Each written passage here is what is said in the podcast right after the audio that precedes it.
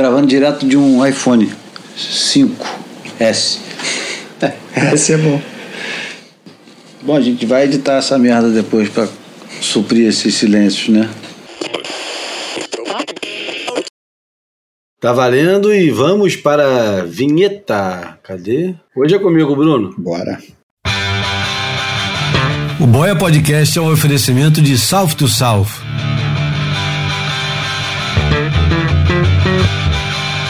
Desde 1988, correndo atrás do sonho salgado.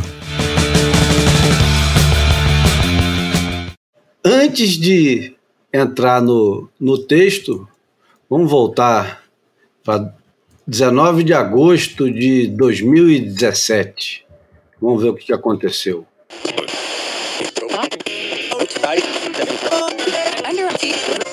Semana passada resolvi começar um, uma nova aventura. Para não chamar de projeto, que é muito careta, né? Pensei em convidar um amigo meu que discorda mais do que concorda comigo para conversar sobre temas variados em torno do surf.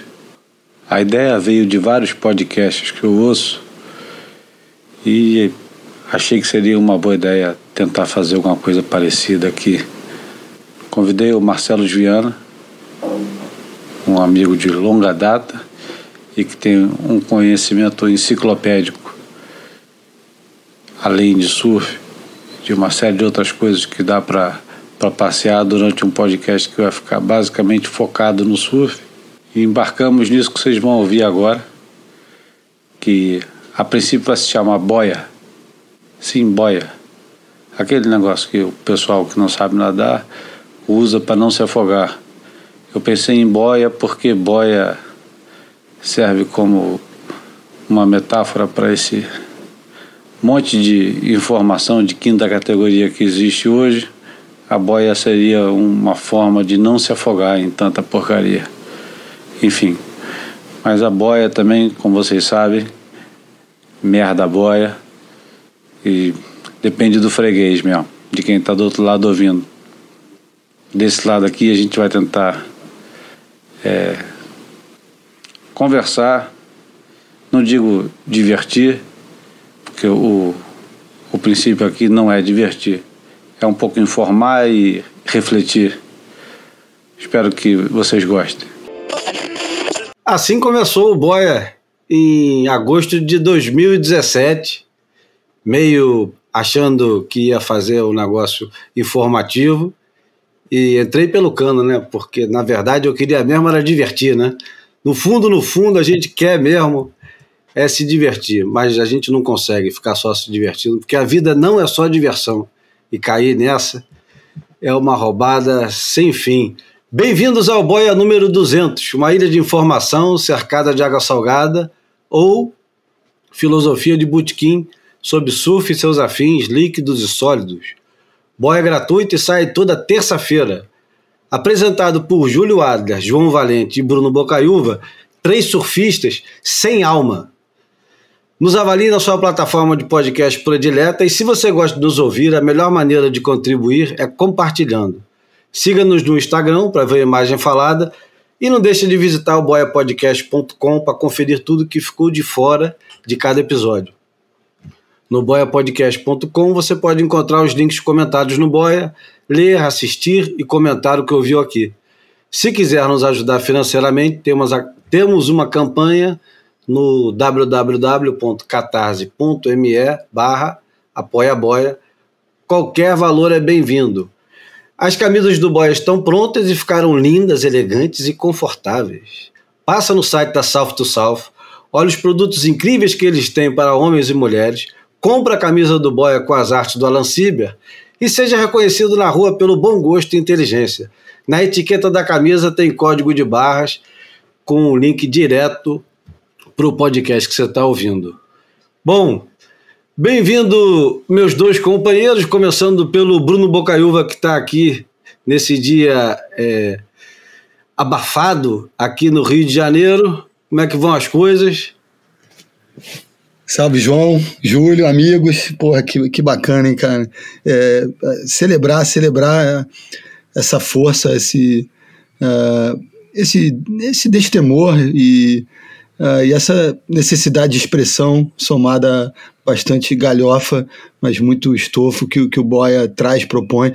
Eu achei o Júlio meio contido, meio sussurrando ali, mas acho muito bacana é, revisitar ali o, o núcleo central atômico é, da, dessa jornada e já está tudo ali indicado, até as contradições, os descaminhos. Então é muito legal ouvir é, essa centelha aí que, enfim, acabou é, proporcionando tantos encontros, né? Tanta, tantas, tanta gente junta, reunida, e, e, e os 13 ouvintes aí é, multiplicados entre outros 13 e mais 13. E é isso, estou é, aqui. É um pouquinho mais ameno, provavelmente, o Jardim Botânico do que Ipanema essa altura, porque tem a sombra das árvores e tá, tá razoável aqui, tá tranquilo. Bom, e João Valente, do outro lado do Atlântico, na chuvosa Lisboa de hoje, Recebi até fotos do, da família debaixo do guarda-chuva. João está soberbado de trabalho, mas encontra toda semana tempo para gravar conosco. Como é que estão as coisas, João? Como você estava falando, chovendo um pouquinho, não tá essa chuva toda também, mas quem saísse na rua agora de tarde, um guarda-chuva seria muito bem-vindo. É, se tivesse aqui uma trilha sonora assim imediata de com os violinos bem melancólicos, botaria por trás da fala do Bruno, que estava extremamente emocionado com esse momento nosso de comemorar 200 edições, né? Eu lembro, eu não, eu não, eu não sei quando é que eu entrei nesse negócio, mas sei que já, você já tinha gravado com o Marcelo, já tinha gravado com o Bruno Coutinho, pelo menos, quando eu entrei no, no, no negócio.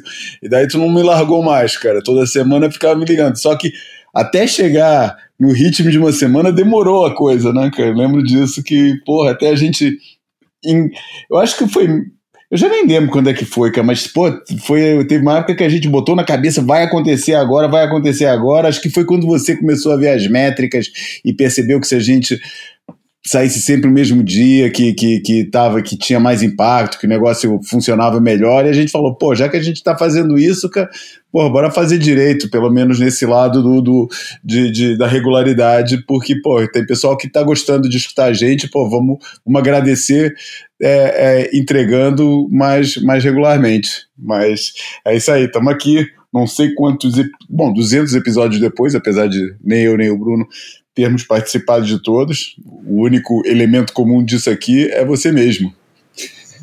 Não, e ao longo do programa vou, é, vou contar as fofocas de como, como nasce esse negócio aqui e por que, que ele dura tanto tempo e por que, que você não consegue parar de escutar, independente do fato da gente discordar na maior parte das vezes.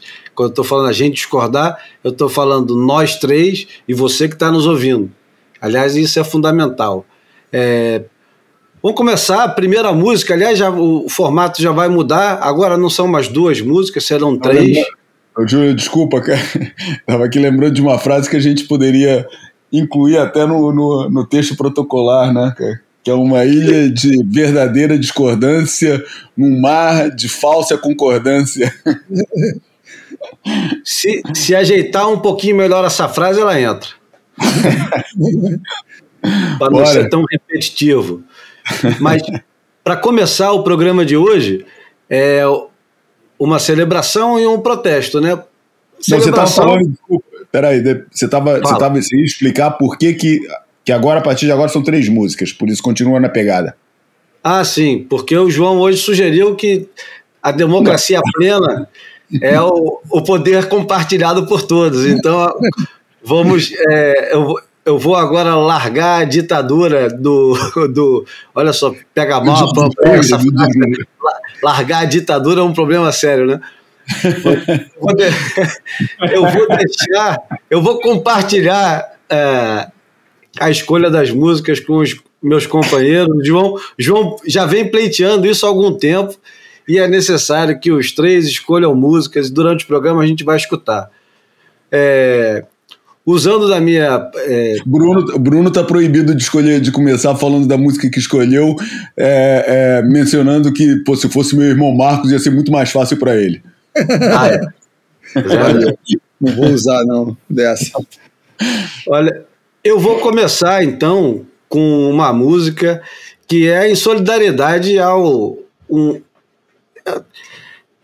usar ídolo na palavra, assim, na, na, no contexto, às vezes não, não pega bem, nem não sei se, se cabe, mas o Vinícius Júnior é um cara que aqui os três que são flamenguistas é, admiram, admiram de tudo quanto é jeito. Primeiro porque ele é corajoso pra cacete. Corajoso, foi contratado aos 17 anos pelo Real Madrid.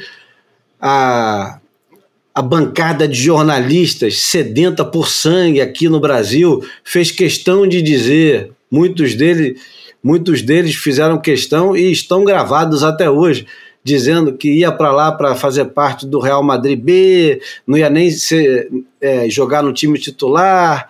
O pessoal rogando praga, né, para o cara não dar certo, ao invés de torcer para dar certo. E o Vinícius foi, chegou, venceu, é considerado pelo técnico, que não é qualquer técnico, aliás, é o técnico cotado para assumir a seleção brasileira, é cotado, é, ele é, ele é, é considerado pelo, pelo técnico como o principal jogador de futebol no mundo hoje. Não é pouca coisa, não. É lógico que, pô, vascaínos, tricolores, palmeirenses, corintianos, atleticanos, gremistas. Manchester, Manchester City-essenses. É, eles vão, eles vão pular. Isso, eles, eles vão pular da cadeira agora e já vão dizer que absurdo. Porra, não fez nada, não ganhou nada. Pois é, esse cara, o Vinícius Júnior, ele tá passando o pão que o diabo amassou lá, além de o pessoal baixar o sarrafo nele, porque enche ele de porrada. E não é porque ele é provocador, porque ele não é provocador. Eu assisto jogos e eu não vejo ele provocador. Tem bem piores do que ele. Aliás, tem bem piores do que ele jogando na mesma liga, tem jogando na liga adjacente ali, um pouco mais à direita e um pouco mais à esquerda, enfim.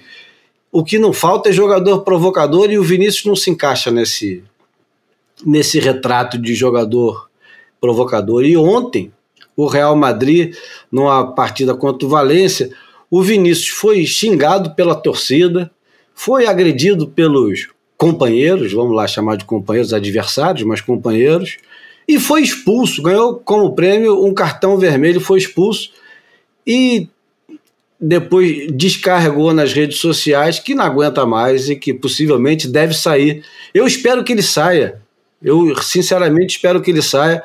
O, o presidente da Liga Espanhola apressou-se para responder a ele e, ao invés de solidarizar, ele respondeu como quem desse uma lição de moral, um cara com um passado terrível é, de envolvimento com política é, na extrema-direita, um verdadeiro panaca, né? Um verdadeiro panaca. E a música que vai abrir hoje é a do Ney Lopes, que é um sambista formidável, escritor fundamental e que tem esse disco. É um disco de resistência. Aliás, o, o nome do disco, deixa eu ver aqui o nome do disco que eu perdi. O nome da música é Nosso Nome, Resistência. E eu vou colocá-la para tocar agora. Vamos lá.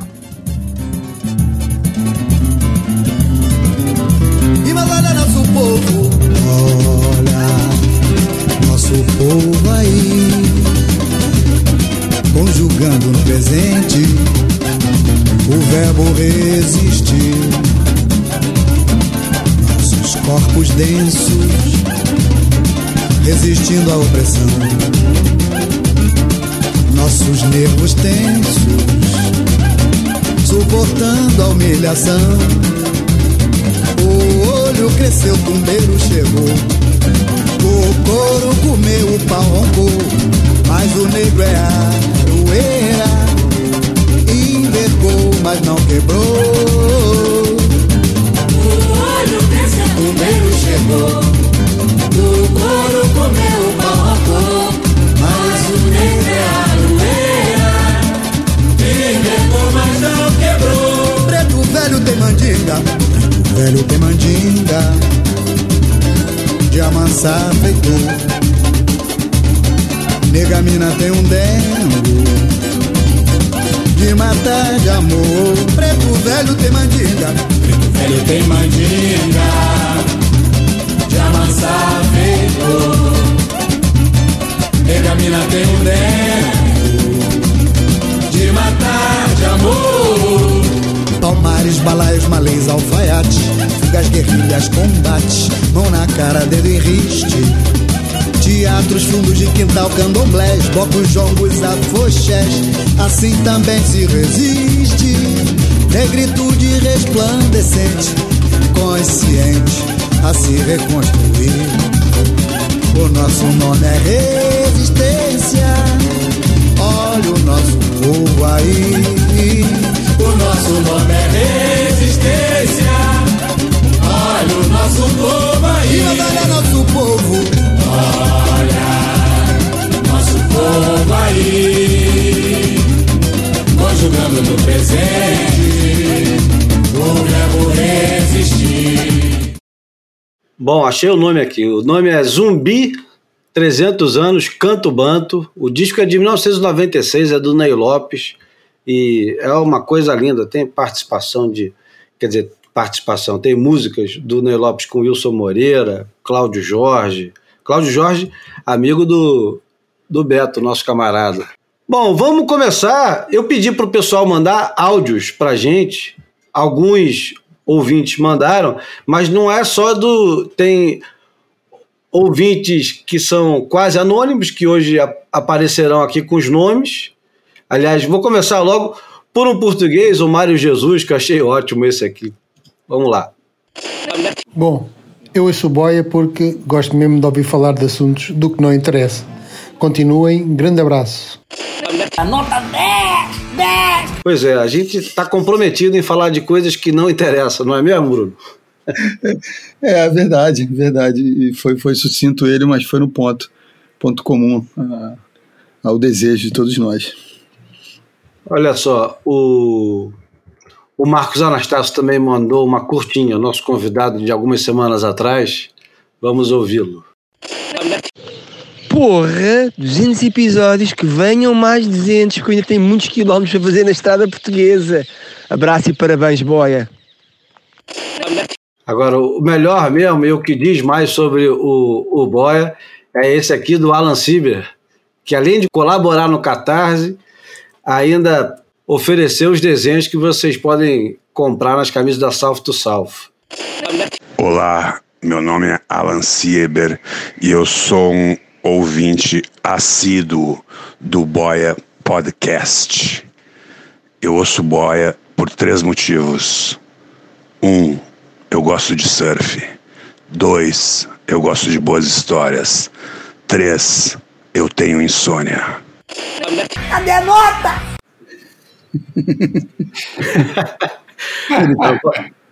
Olha, foi, foi, foi muito bom, porque a gente é, aprendeu como é que se fala o nome dele direito, que tem que ter um Sieber. E, porra, ele se revelou um- também um, um narrador, né? Uma voz poderosa. Me lembrou um pouco o Antônio Abujanra, que tinha um programa no, acho que na TVE das antigas, que era o Advogado do Diabo, que ele propunha justamente é, versões antagônicas de um mesmo fato, de, de um mesmo fenômeno. Então, porra, Alan, nós chamamos. Não, você não sabe, a voz dele parece muito com a voz que você conhece muito bem também. O João também conhece de outros, de outros carnavais, literalmente. Ele tem a voz quase igual a do Pereio. Paulo César Pereio. Ícone do cinema brasileiro. Porra, do cinema e da boemia, né? do cinema e da boemia. Quem nunca deu, porra, deu um, um esbarrão nele na, na noitada? É porque não saiu. Ou tem menos de 30. Enfim, é, vamos comentar qual o assunto da semana. Você acha que o Boia deve comentar assuntos da semana? Sabe, João, que outro dia eu fui na casa da minha mãe e ela falou: Achei uma Surf Portugal aqui. É sua? É quase retórica a pergunta, né? Aí eu abri e tinha. Cara, é, você deve lembrar uma que tem uma onda gigante de towin em, no, em Chopo. E o cara mal aparece, só aparece a cabecinha dele, assim, a foto deve, deve ter sido tirada do barco, né? e aí o barco fica muito acima. Sabe qual é essa. essa Na capa? Na capa. Tem uma foto assim e chopo. É o Ninho, é o título que tem na capa. Ah, sei sim, cara. Sei, porra, caramba. Eu não sei de que ano, eu não sei de que ano ela é, mas eu fiquei.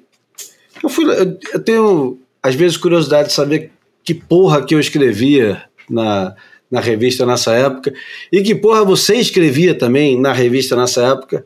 E é bem interessante você encontrar os textos antigos. Eu tô fazendo Ler. esse exercício, como você sabe, né? Hã? Eu tô fazendo esse exercício, como você sabe. Eu tô fazendo a- uma, né, uma, uma, uma compilação dos meus textos.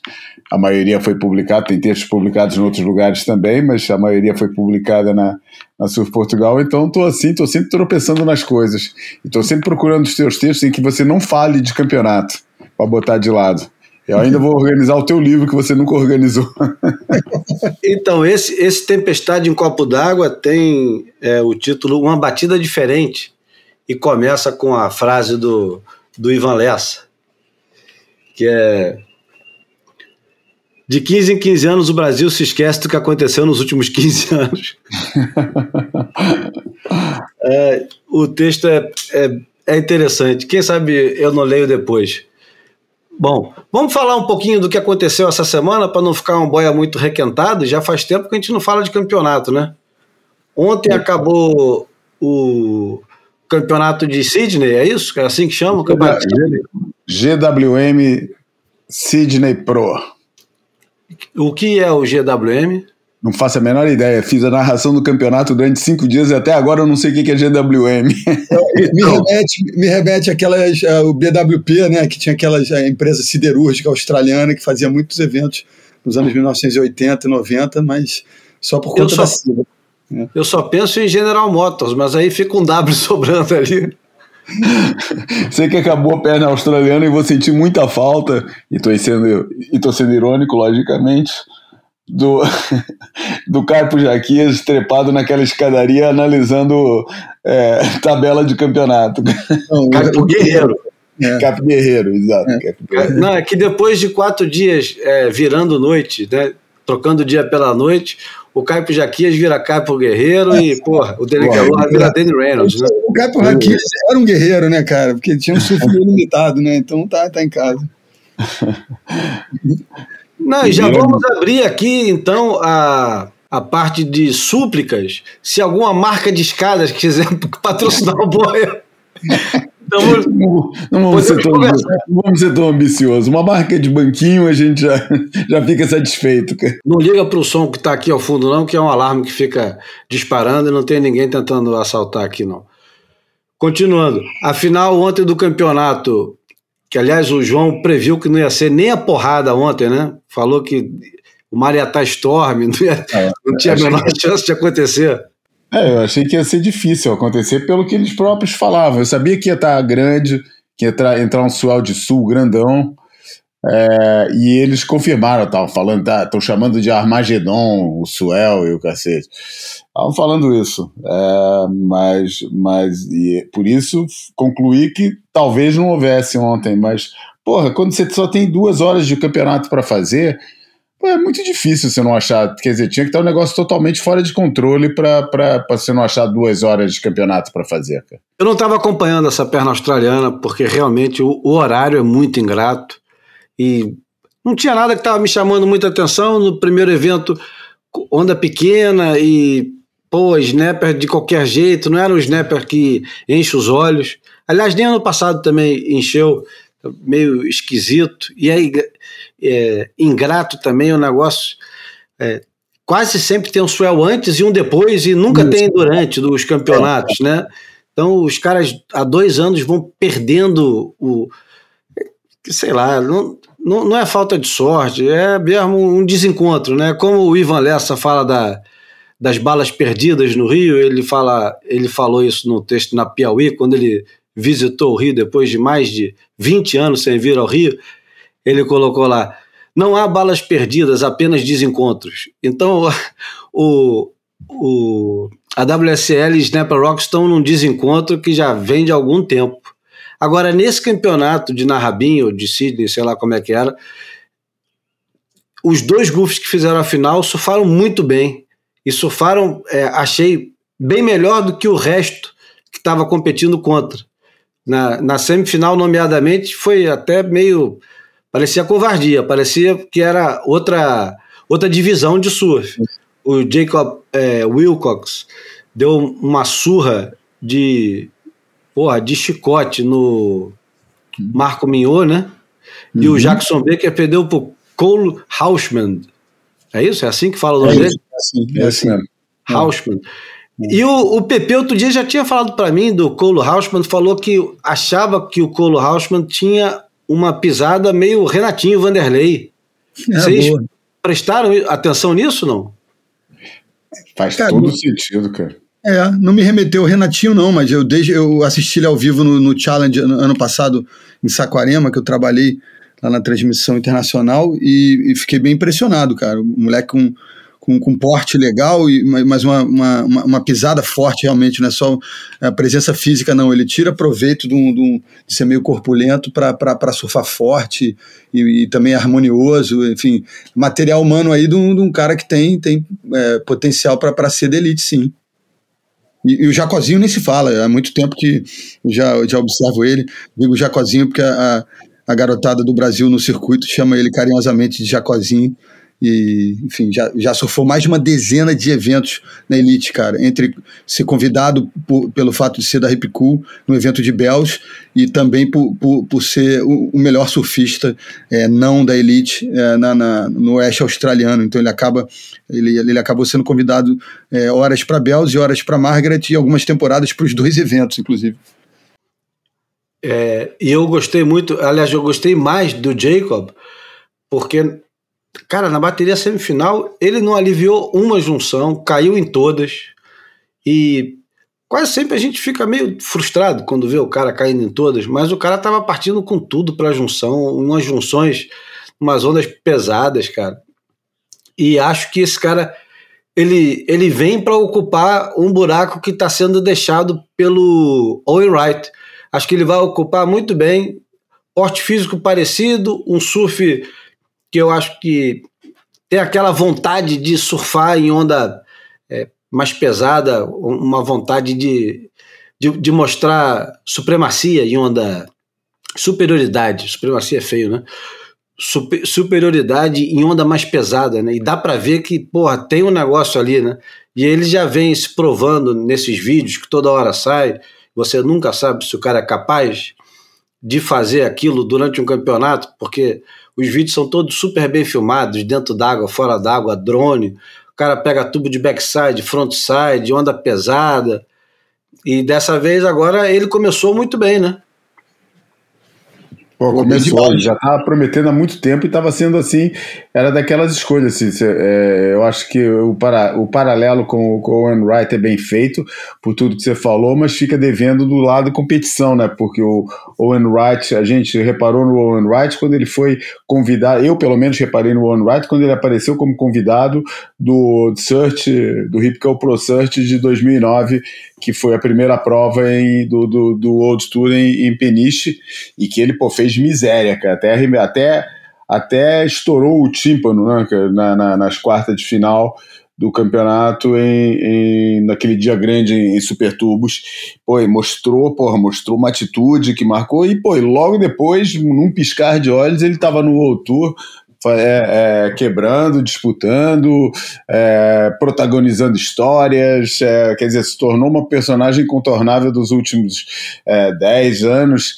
E, e, e o, o Jacob Wilcox teima em ficar assim como aquele cara que, pô, a, o- a Hip Cool tava, tá tentando insistir com ele há um tempão e ele ainda não furou, nunca, nunca conseguiu juntar as peças todas do, do quebra-cabeça para para justificar a, a, a, a, promoção que a, que a, que a Ripco faz dele e o reconhecimento da mídia australiana, principalmente. Cara. Eu, eu, eu gostaria muito de ver ele chegando no, no, no, no circuito mundial, mas eu acho que, que, eu acho que ele até pode fazer um, porra, história no, no circuito mundial e, e, e, e, deixar sua marca lá. Mas só para só fazer essa ressalva em relação ao One Wright, que ele está caindo. Tá, a, a comparação faz sentido do ponto de vista técnico e até fisiológico, mas de ponto de vista de percurso competitivo, está devendo muito, está saindo de muito atrás em relação ao, ao Avatar. É, é verdade. É isso. Concordo também com as duas coisas, com, com a comparação técnica e com a, com a disparidade no, na questão dos resultados. Né? Feminino, foi Isabela Nichols que ganhou, né, Bruno? Isso. Tava quebrando. Vocês viram a final? Eu, eu, eu, eu dormi. Eu não vi a final de nenhum dos dois. Eu não vi a final nem do masculino nem do feminino. É, eu confesso. Ah, a final do masculino teve aquela inflacionada típica que se dá nas baterias finais, principalmente quando elas já estão totalmente definidas, né? Quando o resultado está definido, o cara ainda faz uma onda grande, uma onda boa, cara. Pô, essa onda tende a ser super inflacionada só para fazer aquele bonito, né? Fazer aquele número. É, é de, de, fato foi, né? É assim, é, um 8 alto estava bom ali, né? Pra quase é, 10. Numa outra hora do campeonato seria outra nota, mas a gente sabe como é que funciona o negócio. A gente depois já, já falamos aqui várias vezes de que é o critério, é o critério não escrito, né? Que é o, é o critério do enredo, né? É, não escrito do surf. E, e, e, o, mas ele, ele pegou mesmo foi na, na, na semifinal, né, cara? Na semifinal ele arrebentou. É, não, e, é. inflacionado ou não, ele, ele ganhou a final mesmo, né? Então, ah, ganhou, porra, ganhou, é, ganhou bonito.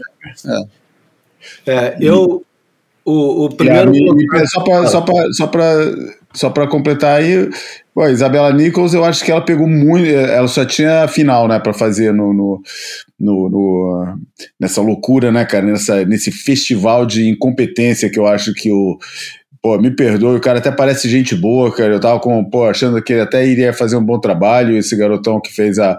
É, é Will Hayden Smith, que fez a, a, direção de prova, tanto na, nesses challenges da, da Austrália. É, mas eu achei absurdo o, como foi esse, esse campeonato, cara. Achei, porra, que não tinha a menor necessidade de ter sido do jeito que foi, cara. Acho que existe uma. uma é, pô, já derivei de. Eu ia falar da. da, da, da, da, ah, porra, da Isabela Nichols e já tô falando da direção de prova, vou fazer aquela vírgula. Não, vou voltar pra Isabela Nichols. Não, ela pegou pra caramba, cara. Eu achei que ela tava, porra parecia muito mais na casa dela no Challengers do que no, no Old Tour, cara. Eu acho que ela estava pegando mais rápido que quase todas as meninas. A bateria que. E foi interessante ver isso, ou, ou pelo menos foi mais evidente na bateria é, contra a India Robinson, que ela. Pô, a India Robinson estava vindo com, com aquele. Tava com aquela é, aquele ritmo, né? Ela ganhou na, na, na, na, Gold Coast e tal, e porra, e, e foi assim uma, uma, uma, diferença de surf muito flagrante entre as duas, muito mais rápida, com, com as curvas muito mais completas, a Isabela Nichols. E num campeonato que, pô, que eu achei que foi um daqueles campeonatos que estava meio ingrato para as mulheres, sinceramente. Acho que teve dias lá que aquele drop muito rápido, quase sempre é, é, atrasado. É, no caso da, das mulheres, estava sempre atrasado. Cara. É, muito, foi muito difícil ver ali quem estivesse dropando na hora certa. É, parecia que estava assim, sempre meio hesitante. Uh, não foi uma condição fácil para o campeonato da, da, das mulheres, principalmente na maré vazia. Elas pegaram várias horas, a pior hora da maré, que era pô, uma fechadeira, uns cachotões na, na, na maré vazia, muito raso, estava com cara de estar muito raso aquilo, e, e, não foi fácil, mas eu acho que a Isabela Nichols também foi uma merecida vencedora aí. Só para lembrar aqui, eu estava outro dia assistindo no YouTube os vídeos da da WSL e fui parar num vídeo do campeonato de cabarete da República Dominicana. Foi justamente o campeonato que esse cara ganhou, o Colo Hausmann. Ah. E tava surfando pra cacete no campeonato. Eu normalmente tem um pouco de implicância com esses californianos que eu acho eles todos meio frouxos, né? Uma pisadinha Isso. leve demais, né? Mas como, ele não. É. é, como diz o, o, o o Charlton, quando estava se referindo, o cara estava fazendo uma homenagem ao, ao Danny Aloha, mas ele deu uma esculhambada falando assim: no ballerina fit. Sem um pezinho de bailarina, de, pez, é, de joelhinho junto. E, e esse cara, ele não tem o pezinho de bailarina, é, joelhinho junto, levinho na prancha, não. O cara pisa forte pra cacete. Eu gostei de ver esse cara pegando onda. Também, também. E, e... e gostei de ver o Léo Casal, cara, se apresentando para o resto do mundo. Ele se apresentou e estava escutando o podcast da Steb e os caras estavam bem impressionados com o surf do moleque. É. Nunca tinham visto. É, imagino que tenha surgido a, analogia quase óbvia com o Ock, né? Mas enfim. Eu, engraçado, ele me lembra, assim, a pisadinha dele lembra muito o Marcondes Rocha. É, tem, tem disso também. Tem um bocado disso. É. E tem até um outro goofzinho, não vou lembrar agora, que também me lembra o Marcondes hum. pra cacete. Seguindo em frente, aqui no Rio de Janeiro. Curioso não ter nesse campeonato, desculpa só fazer essa que eu acho que vale a pena mencionar. Hum. Pô, tava de final sem nenhum brasileiro, cara. É, é, isso é raro, né? É raro, cara. Não tinha nenhum, cara. É. Todo mundo Mas algum deles foi bem nos primeiros, nos primeiros, nas primeiras rodadas? Ah, quem que surfou bem da, da do, dos brasileiros, cara? É, Porra, eu acho que o Samuel até perder tava pegando bem, cara. Sinceramente, ele tava no ritmo. Lucas Silveira pegou, de, pegou ah, é, bem. É, Lucas Silveira teve uma bateria muito boa no começo. É, verdade. Fez uma bateria muito boa numa das primeiras fases. É, e o resto estava na média, nada. Ninguém se destacou, não. É, até o David Silva, que também foi dos que chegou mais, mais longe, foi chegando assim bem discreto, sem, sem, sem destaque. Eu acho que o Lucas que também perdeu na mesma fase, até foi o cara que eu gostei de ver mais, cara. Bom, é... não, antes de ir para o próximo assunto, vou botar mais três áudios aqui do pessoal que mandou. Vamos colocar o catarinense Beto Mariano, que é ouvinte, ouvinte assíduo, ex-competidor. Aliás, vários ex-competidores gostam de ouvir o Boia. Vai entender por quê, né? Fala, Júlio, beleza? Pô, semana passada ali tu perguntou o que que a galera, né, gostaria de ah, dar opinião aí sobre o Boia, não sei o quê. Por que que escuta o Boia? Cara, vou te falar que é a minha geração, eu pelo menos ali que cresci vendo filme de surf, revista, o Boia é como se tu tivesse por detrás das câmeras assim, ó, vendo as coisas de um ângulo diferente assim. O pô, tem umas histórias muito doidas. Do Newton Batista, eu acho que é o fotógrafo ali, cara. Porra, muito engraçado. O cara tem umas histórias muito doidas. As histórias do Rick Werneck também. Porra. Tem muita coisa nos bastidores que a gente nem faz ideia. Escutando esses caras falar aí. O Tico, o Bocão. Pô, tem muita gente. Caralho, o cara não faz ideia do que que é é, quando desliga a câmera e, e desliga o microfone ali, tanta coisa doida que rola por trás ali que a gente nem imagina. Que a gente só pega o um negócio mastigadinho quando abre uma revista ou vê um filme de surf, né? Tudo editado. O boy é como se fosse uma parada sem edição mesmo. Pelo menos pra mim, assim, né? Mostrou pra galera como é que se faz, olha lá! lá dentro. Não, pra gente também é sem edição. Embora eu edite bastante. Eu tiro muita coisa, muito absurdo que a gente fala. Vamos escutar o Felipe Gobi também, que mandou mensagem pelo Instagram. Hello, Boia. Tudo em paz? Cara, eu escuto Boia porque eu sou um apaixonado pelo surf e o Boia é uma fonte incrível que preenche bem as lacunas aí de coisas praticamente impossíveis de saber relacionadas a surf e afins, né? Esse universo aí. E o Boia é uma potência. Muita informação boa e a, o tom vocal de vocês três é muito bom. É isso aí. É nóis. Valeu demais. Viva Boia. Esse, cara, esse maluco deve ser locutor, que ele também tem uma voz boa, né? É, é artista plástico também, designer, é. E vamos escutar o Estevão. O Estevão tá lá na Indonésia e mandou uma mensagem para parabenizar. Aê, parabéns pela grande marca, hein? Julião, Bruno, João, parabéns, cara, porra. Vocês falam muito, mas falam bem. é, sou fã de vocês, cara. Continue o trabalho aí, parabéns pela, pela, pelo grande, pela grande marca. É isso aí, mandando um salve aí direto da Indonésia. Abraço! A próxima já é uma rasgada em borda invertendo. Esse aí também tá sempre na Indonésia, né? Isso aí. Ô, vida. Sabe viver, sabe viver. Sabe viver, isso é que é bom. Aliás, quem sabe viver também, como poucos, é o Joel Tudor, que trouxe aqui para o Brasil o evento dele, o Duct Tape, que é patrocinado pela Vans. E por que diabos falar sobre o Duct Tape? Eu, eu acho que é importante falar pelo seguinte.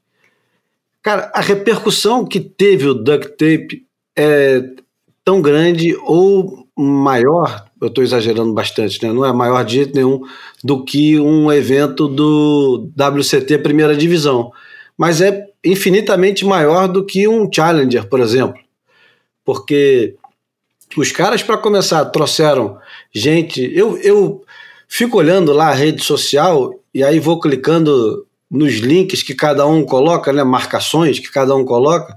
Aí eu vi Surfers Journal Japão, vi Stab, vi. É, não é Magic Seaweed, não, Wavelength da Inglaterra, vi. Quem mais? Ah, Surfline, claro. Surfline, gran, grande destaque. E o curioso, uma das reportagens que eu li, que é a parada legal da história, é que todo mundo que estava fazendo cobertura, ou quase todo mundo, era do sexo feminino e quem estava recebendo aqui também era. Isso era uma parada legal. Agora, uma provocação para vocês, meus caros companheiros Bruno e João. O campeonato mais criativo do ano e que é tão celebrado por ser livre e criativo não é nada mais do que um campeonato. E o prêmio é em dinheiro. Alguma reflexão que merece ser feita sobre isso, João? Eu acho que vale, cara, porque acho muito estranho. Quer dizer, é, eu acho uma coisa muito legal do surf esse, essa reverência por, por coisas do passado, mas não como, por exemplo, o negócio dos carros antigos no automobilismo. Não é meia dúzia de colecionador que, que tem dinheiro para essas coisas, fica colecionando e de vez em quando faz uma corrida. Não. Ou, ou eu nem sei se tem em outro eu acho que em outros esportes pode acontecer uma coisa ou outra assim que evoque o passado, mas, mas é que no surf o que eu acho legal é que não é passado, é totalmente presente. E é tão presente que alguns até veem isso como futuro, né? como, como, como vanguarda. Né? O, a, o, o surf deve ser o único esporte do mundo onde o passado é apresentado como vanguardista. É, e a gente, de repente, foi até os surfistas talvez tenham sido os primeiros hipsters do planeta se a gente pensar bem sobre isso, porque é, o longboard, por exemplo, e não é à toa que o campeonato foi trazido pelo Joe Tudor e o conceito é ele que dá a cara pelo conceito, o renascimento do longboard aconteceu no começo dos anos 90, né, com o, o é, com o Herbie Fletcher proclamando The, the Thrill is Back. E, e, e enfim, o, e é um negócio porque é muito presente, cara. Não é um negócio de simplesmente é, tem uns caras que usam pranchas do passado. Não, cara, pô, longboard, é, monoquilha, é, pô, é, é, todo tipo de, de, de, de, modelos que, que foi usado no passado hoje em dia é recuperado, é atualizado, sem dúvida, é, mas, mas é, é ao mesmo tempo é, é muito é, tenta se manter muito é, fiel ao passado, exatamente para quê? para proporcionar as mesmas sensações do passado, entendeu? Proporcionar de forma mais eficaz, proporcionar de, de, de, de, de é, com, com, com, melhor desempenho, mas proporcionar essa sensação de, de linhas, de postura, de estilo é, e de tudo mais que vem junto com esse passado. Existe essa reverência também de todo um lado imagético, toda uma postura é, que contrapõe um pouco ao lado extremamente é, é, é atlético, profissional, esportivo e que da, da máquina promocional do, do esporte normal. É, e isso é muito vivo, é um movimento muito vivo, não é uma coisa forçada, não é nada, acontece naturalmente. Curioso é que no meio disso tudo não se encontra uma forma de celebrar, senão pelo velho e bom campeonato que é uma coisa que eu sempre também, por um lado, é um, amigos meus longboarders, já, já falei com eles várias vezes, eu falo, cara, cara, pô, eu acho do cacete vocês fazerem longboard, acho tudo, pô, mas vocês têm que, porque os caras, o que, que eles viam na época que eu tava na, na que, eu, que eu fazia Surf Portugal, os caras ficavam exigindo que a gente desse cobertura pro circuito mundial de longboard, nos anos 90 foi uma coisa que foi, foi, foi bastante impulsionada por determinada parte da, da, da indústria e de gente que era influente dentro da SP na época, pô, procurou-se é, fazer daquilo porra, quase dá uma, uma, uma, dimensão igual ou de igual importância é, ao circuito mundial de surf.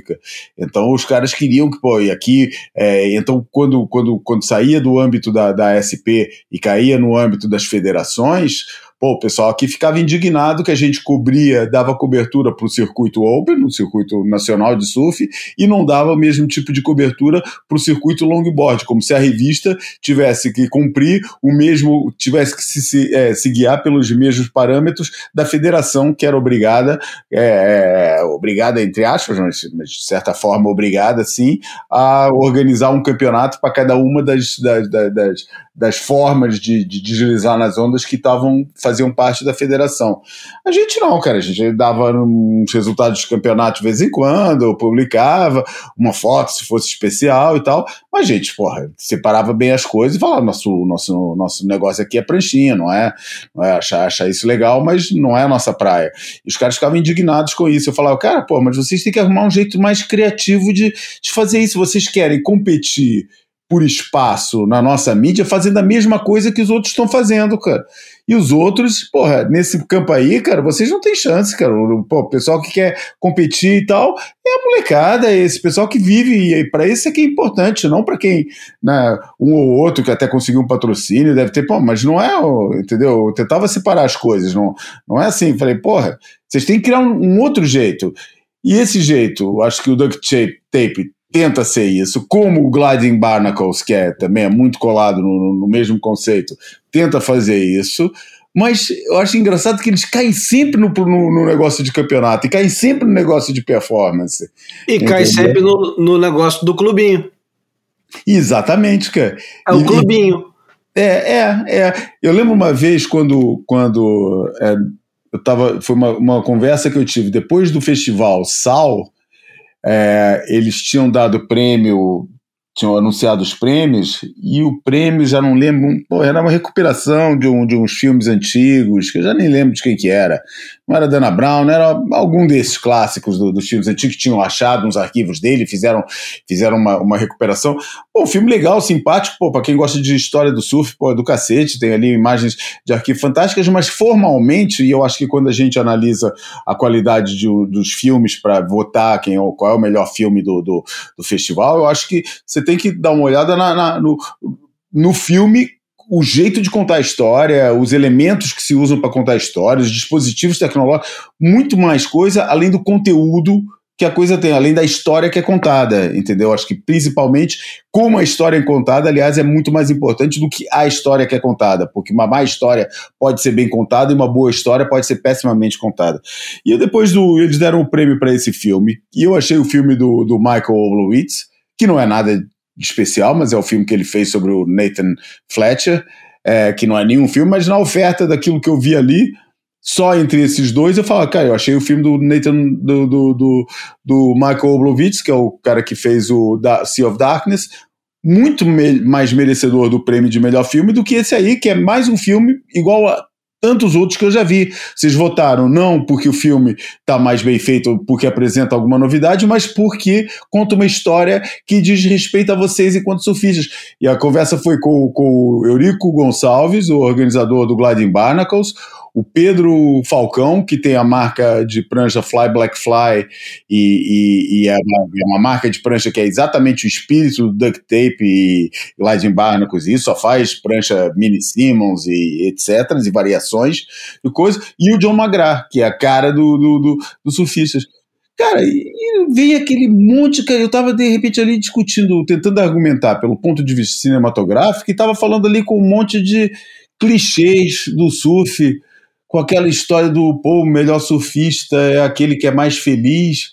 Eu falo, porra, cara, mas você não vai ver, você não faz filme com prego, entendeu? A não ser que ele tenha uma grande história para contar, entendeu? Mas se você vai pegar um cara para fazer um filme, você, pô, você tá sempre procurando performance, cara. Tá sempre procurando performance. Pô, então qual é o. Qual, qual é, é, é, é, a diferença? E eu acho que isso passa um pouco por aí, cara. É, o pessoal não consegue escapar disso. Eu, infelizmente, vou terminar rapidinho agora, é, porque não tem muito para falar sobre isso. Eu sei que tem, tem uma, uma parte aqui da, da, da linha do Estoril, é, que, é, que é o berço, na verdade, do surf em Portugal, tem Carcavelos, que é a, a, praia lá dos campeões, onde a maioria dos campeões nasceu, esse tal, tudo muito competitivo. No meio disso tudo tem uma praia que é a parede, que hoje em dia virou point break de sup. É, os caras vão fazer stand-up lá direto.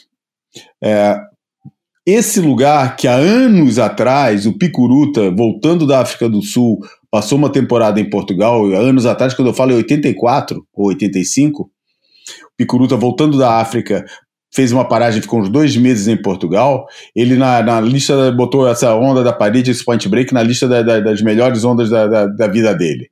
É, e o pessoal até hoje falam das performances do Picuruta aí, falou pô, que os caras, é, que nem aquela lenda lá do, do, do, do, dele passando as sessões todas em, em Jeffreys Bay, também tem uma lenda dele aqui conectando a onda de um jeito que nunca ninguém tinha visto antes. É, por isso é capaz de ser verdadeira mesmo essas lendas, porque em, duas, em dois lugares diferentes surgir a mesma lenda é difícil. Enfim, é, tem uma galera ali que tem um que tem se bota, se coloca como o anti, o, o, o Joe Tuda se referiu ao Duck Tape como anticristo dos campeonatos, ali se eles se botam como anti é, da, da, da, de, de tudo que é comercialização e, e, e eu, eu ouvi falar, eu nunca vi isso. Eu tenho que conversar direito com esses caras uma hora dessa para recuperar uma, uma conversa. Acho que eles faziam um, campeonato, mas que eles davam o prêmio pro cara que surfasse pior, cara. Não era para quem surfasse melhor. Pra você se você surfasse bem, tu ia perder ponto, entendeu? Tinha que surfar mal pra, pra, pra ganhar. Eu não sei como é que funcionava o negócio, mas eu achei. Só a ideia me atraiu, cara. Porque eu acho que tinha que passar por um negócio. Não isso, talvez isso também seja um, um lado inverso de, de, de é, meio gratuito, talvez, mas eu acho que tinha que passar por uma coisa fora do, do, do lance campeonato, recuperar o conceito de expression session. Não sei, cara. É, é, o, o Matt Walsh fala que a gente adora ter vencedores, e é verdade. Mas a gente não precisa viver sempre na lógica dos vencedores. Eu acho que dava para, com um pouquinho de imaginação, talvez desse para fazer uma coisa que não passasse por mais um campeonato de surf. Agora, quero escutar do Bruno se ele concorda quando o Joel Tudor diz que. Joel Tudor, que é campeão mundial de jiu-jitsu e, e republicano, eu é. queria saber se ele Aliás, é, é muito curioso, republicano e, e é, de, defensor, defensor da legalização da cannabis. É, é. Bem curioso, isso é, é, é diferente. É. mas tem também, vamos respeitar. Você concorda quando ele diz que o longboard ou os pranchões são odiados por todo mundo? Eu acho que é meio ao contrário. Não, eu acho que assim, é, nesse caminho narrativo, acho que estaria a galera talvez do, do, do SUP, né? Eu acho que é, a gente vê às vezes até em algum, algumas contas de Instagram, de é, redes sociais, os caras meio que, é, não ridicularizando, mas é, tratando, construindo um, um, uma narrativa de que são os vilões do, do, dos lineups do mundo afora, né? Eu acho que pela presença física, pela, pela capacidade de surfarem as ondas antes dos surfistas convencionais. Então, acho que é, é meio uma luta por espaço, né? Então, acho que isso talvez tenha a ver também com essa análise que, que o Joe faz do, do seu próprio cenário, né? É, é, é uma tribo menor, é um, é um número é, reduzido de, de, de participantes, então eles têm uma força coletiva menor nesse uh, acabam é, tirando desse gigantesco bolo do, do, do, surf de competição, do alto desempenho internacional, a fatia deles é um pouco mais, mais fina, menos recheada. É natural que, que exista atrito nesse processo. Mas eu estava indo é, é, construir um, um, uma fala que, que é, resgatava um, uma, uma, frase que o, o, citado pelo João, João Magrá, da tribo do, dos longboarders, dos surfistas, que gostam dessa, dessa é, dessa vertente setentista, enfim, meio né, orientada para os primórdios, prancha só de single fin, é, tem, tem, tem, regras, então vou até me lembrar de algumas regras estabelecidas, né? Não sei se a galera se, se ligou nisso do duct tape, que é obrigatório. Os caras não podem usar cordinha, só entra prancha de, de single fin acima de, se não me engano, 9,2 ou 9,4, é, os, os, verdadeiros loggers, como eles falam, uh, e a prancha não pode ter edge também, e aqui no Brasil eles acabaram, por conta do mar bem volumoso, essa regra da cordinha foi, foi abolida momentaneamente. Mas re, voltando à fala do, do João Magrá, ele diz: ah, por que que, uh, mesmo não tendo nascido na, na década de 50, 60, para ter vivido intensamente os anos 70, por que, que eu não posso viver elementos, símbolos, códigos daquela época hoje em dia? Né? Então, acho que toda essa turma talvez se identifique com, uma época do, do surf mais, mais do passado, e mas que, que eles resgatam esses, é, essa, maneira de agir, os, os, equipamentos, a maneira de, de, de repente, lidar também com todo o processo. Eu acho, eu acho muito sadio para o surf como um todo que a gente possa ter várias vertentes do esporte manifestadas porra, no cenário global e cada um com seus eventos, com seus calendários, com, né? Com os seus símbolos, com os seus códigos, com os seus ídolos. Então, é, mas eu acho que eu fui lá no, no, no, sábado, não fui no dia da decisão, mas fui no sábado de propósito para tentar é, minimamente radiografar, entender um pouco o que, que o que, que, tem de diferente o evento, como eles, né, como eles não só colocam de pé o circo, mas como também eles lidam com, com toda com, com, os ingredientes da festa, né, cara? Eu acho que a, a leitura é, que, eu, que eu faço a, a priori, é de que eu acho que é a questão meio humana, social, que diferencia é, o, o duct tape do, campeonato convencional do circuito mundial de pranchinha. É, ou seja, é, é, um pouco. A experiência é vivida de, um, de, um, de uma maneira mais ori horizontal. Está todo mundo no mesmo ambiente, interagindo de fato. É, é, assim, de uma maneira muito leve, natural, então assim, não tem aquela coisa meio encastelada, meio né, piramidal do circuito da elite mundial, que tem aquela casta, né, do, do, até dentro da própria casta da elite existem subcastas, né, a galera do top 5, né, a galera que está lutando por título mundial, a galera que está lutando para não cair, então assim, está todo mundo nesse ambiente meio é, verticalizado, né, então, e, e aí você tem comportamentos que parecem é, de acordo com o posicionamento desses caras né, nessa nessa pirâmide ou nessa, nessa, nesse prédio, né? Então, nessa construção. E lá me pareceu todo mundo meio, mesmo no meio ambiente, sabe? O, o Joe Tudor conversando com o garotão da nova geração ali da Macumba, como se estivesse conversando com, com um amigo dele lá de Malibu, então, sabe, um cachaceiro da Praia da Macumba interagindo com, com a gatinha bem patrocinada que estava lá fazendo o seu merchan, enfim. É, a, a experiência no campeonato me pareceu mais democrática do que uma experiência de um campeonato convencional do circuito mundial. E acho que basicamente é isso. E, e foi, eu me lembro de um cara que, por exemplo, que eu achei legal, o garotão, depois eu descobri que ele era um salva-vidas californiano. Ele não quis usar a, a liberação da, da cordinha, mesmo com o mar ali na Macumba, com uns bons quatro a seis pés, com algumas séries maiores, muito volume, e o cara foi para dentro d'água sem cordinha mesmo e nadou pra caramba. Então, eu acho que ele tem esse desejo de viver hoje em dia é, é, experiências que, que a galera do passado viveu, né? É, Pré-anos, anos, meados dos anos 70, todo bom surfista era, antes de mais nada, um bom nadador, né? Então, achei legal algumas questões isoladas do evento e o clima geral muito amigável, muito de fato leve. Me, me aflige um pouco, como a gente já falou, e o João também é, mandou uma, uma narrativa interessante sobre isso. Estamos todos promovendo a mesma coisa, né? Uma luta por desempenho, pelo melhor desempenho. É, tem acrobacia, tem, tem, tem, tem, tem mecânica, tem força física, tem treinamento, tem os mesmos elementos, né? E, e, e me aflige um pouco que, que tenha sempre o álcool também ali para celebração, né? É, talvez a gente pudesse ter é, outras, outras ferramentas de, de socialização diferentes, ou então não sei, não sei nem o que propor, mas acho que acaba é, tudo sendo é, meio um pouco repetitivo com alguns elementos é, dissonantes é, que, que devem ser celebrados por serem dissonantes, né? Por aí. Bom, vamos para segunda música de hoje, já com quase uma hora de programa. João se habilita agora a, a falar sobre a sua escolha? Pode ser.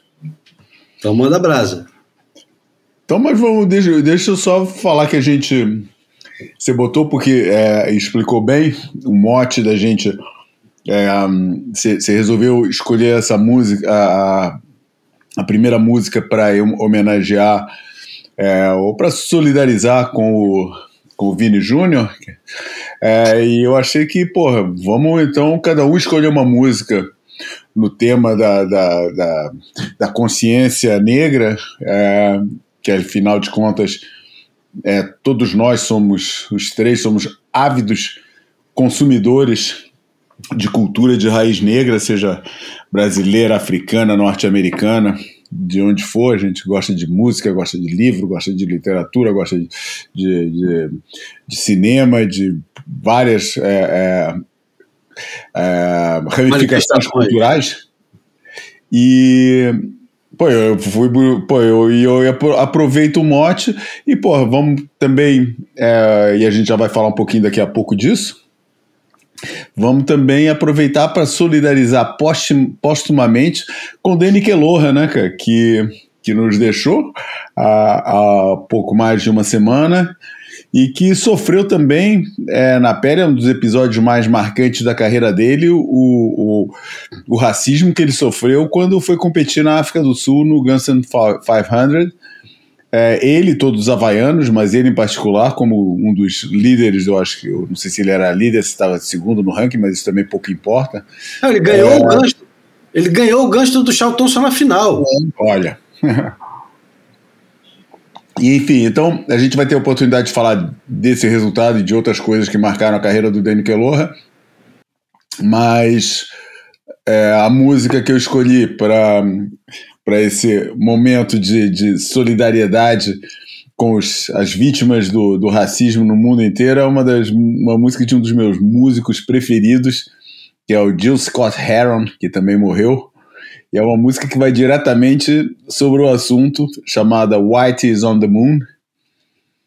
É, e que é uma música que foi feita na mesma. Ele foi inspirado por, uma, por um comentário de alguém é, que que falou que, pô, que, a, que, a, que, a, que o programa lunar norte-americano não estava fazendo mais nada senão é, entreter as massas é, e desviar a atenção dela dos problemas que estavam rolando nos Estados Unidos na época e os problemas sociais fortes, principalmente que tinha a ver com, porra, com taxas de juro altíssimas e, e uma, uma situação é, é social terrível é, nos grandes centros urbanos americanos.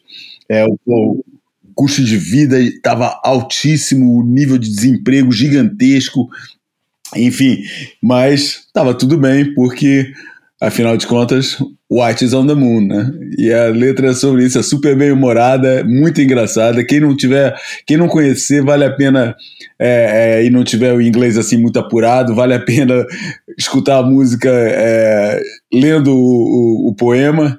É, a música, o, o Jill Scott Heron era muito admirador de uma banda que foi é considerada uma das precursoras do rap, que é o The Last Poets, que é uma banda do final dos anos 60, começo dos anos 70, bem ligada a todos os movimentos sociais é, negros da época, Black Panthers, etc., é, e que se baseava em spoken word, né? O estilo deles era textos em cima de uma batucada, um, um bongô, alguma coisa só fazendo um ritmo e os caras debitando texto em cima. E esse é um é exatamente isso, é um, é um texto de spoken word do, do primeiro disco do, do, do Jill Scott Heron.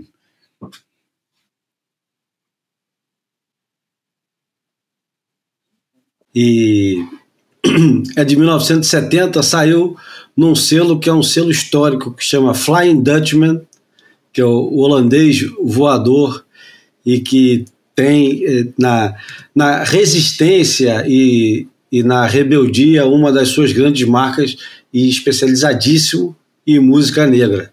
Vamos lá com White White on the Moon, White é branquelo. Branquelo tá na lua. We have a poem here. It's called Whitey on the Moon. and uh, it was inspired. It was inspired by some whiteys on the moon. So I want to give credit where credit is due. All right. That's it.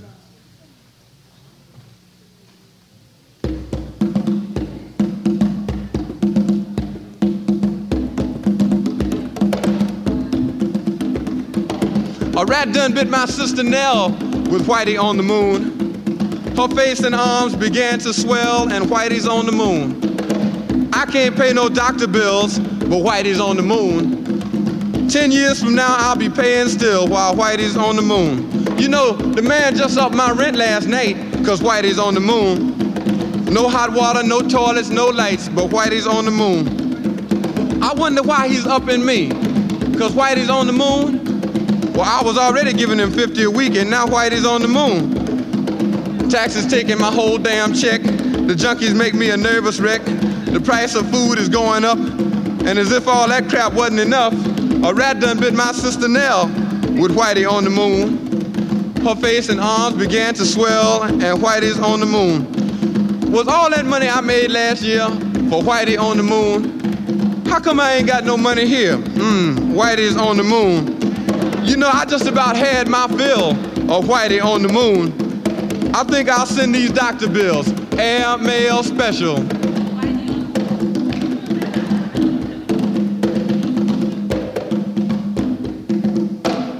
To Whitey on the moon.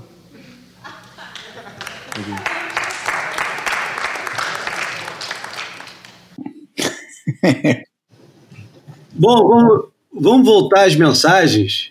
Uma mensagem agora do nosso camarada campeão brasileiro e surfista histórico aqui do Brasil, Pedro Mico, mais conhecido como Pedro Miller. Vamos ouvi-lo. Fala Tegusta Lamarreca, João Valavalente, Bruno Bocaiúva. Parabéns pelos 200 episódios do Boia. Muita saúde, muito sucesso para vocês e para o Boia. E é isso. Um grande abraço a todos. Fiquem na paz. Tchau. Também quero colocar aqui a mensagem do Felipe, não, do Felipe não, do Fabrício Labre. Está em duas partes, vou colocar agora a primeira. Olá rapaziada, eu me chamo Fabrício, eu sou de Araruama, cresci surfando em Praia Seca, na região dos lagos, e faz 16 anos que eu estou erradicado em Porto Alegre. E acabei perdendo muita conexão com o mar, né? Eu surfo ainda sempre que vou para o Rio, sempre que vou para Araruama, vou para Saquarema ou para Praia Seca. É, a pergunta por que, que eu escuto boia, né? Eu escuto boia porque é muito bacana ouvir três caras hoje em dia que estão falando de algo, mas pensando fora desse algo, né? Fala de surf, fala de música, mas não de acordo ao que leva a maré comercial. Então isso me atrai muito quando não tá ali para agradar ao sistema e tá assim para criticar o sistema. Estourei meu um minuto. Muito bacana ouvir vocês falando de um olhar muito crítico e um olhar muito que não foda-se o que eles pensam do que a gente está falando, entendeu? E isso, isso me atrai muito. É, não perco toda semana, eu escuto. Fico ansioso pelas terças-feiras porque eu circulo muito de carro aqui em Porto Alegre, então é minha companhia, o Boia. Mas agradeço muito aí o, o, empenho de vocês, o barulho que vocês fazem, as ideias de música, as dicas de música e principalmente falar de um jeito sem falar mal da WSL, eu também curto. Mas agradeço aí vocês por tudo e sigo seguindo o Boia. Um grande abraço para os três aí. Valeu, Fabrício, obrigado. E agora, por último, por último não, porque depois ainda tem mais gente. Vai o Francisco Diegas, o Chiquinho, que também mandou uma mensagem lá da Inglaterra. Fala, galera do Boia. Pô, eu ouço o programa porque eu gosto da vibração de vocês aí, da conversa despretensiosa e sobre assuntos que sempre me remetem a alguma coisa que também é uma referência para mim, entendeu? Seja no surf, seja na música, seja no, no mundo, né? Então, vocês estão de parabéns e é uma oportunidade para a pessoa entrar numa conversa mole, né? Uma conversa sem muito, muita direção, mas que é, mal ou bem desocupa a cabeça do ouvinte das suas próprias preocupações, do seu dia a dia, né? E tem ali só um momento de é, confraternização, quase que com amigos, entendeu? Um abraço para vocês. Eu acho que a gente pode ir para o Almanac. Almanac ou imagem falada? O que, que vocês preferem? Almanac. Almanac? Então Já. vamos para o Almanac. O Almanac dessa semana, vamos lá, tem que botar a vinheta, cara, senão não- o negócio não funfa. Vamos para a vinheta. Almanac flutuante.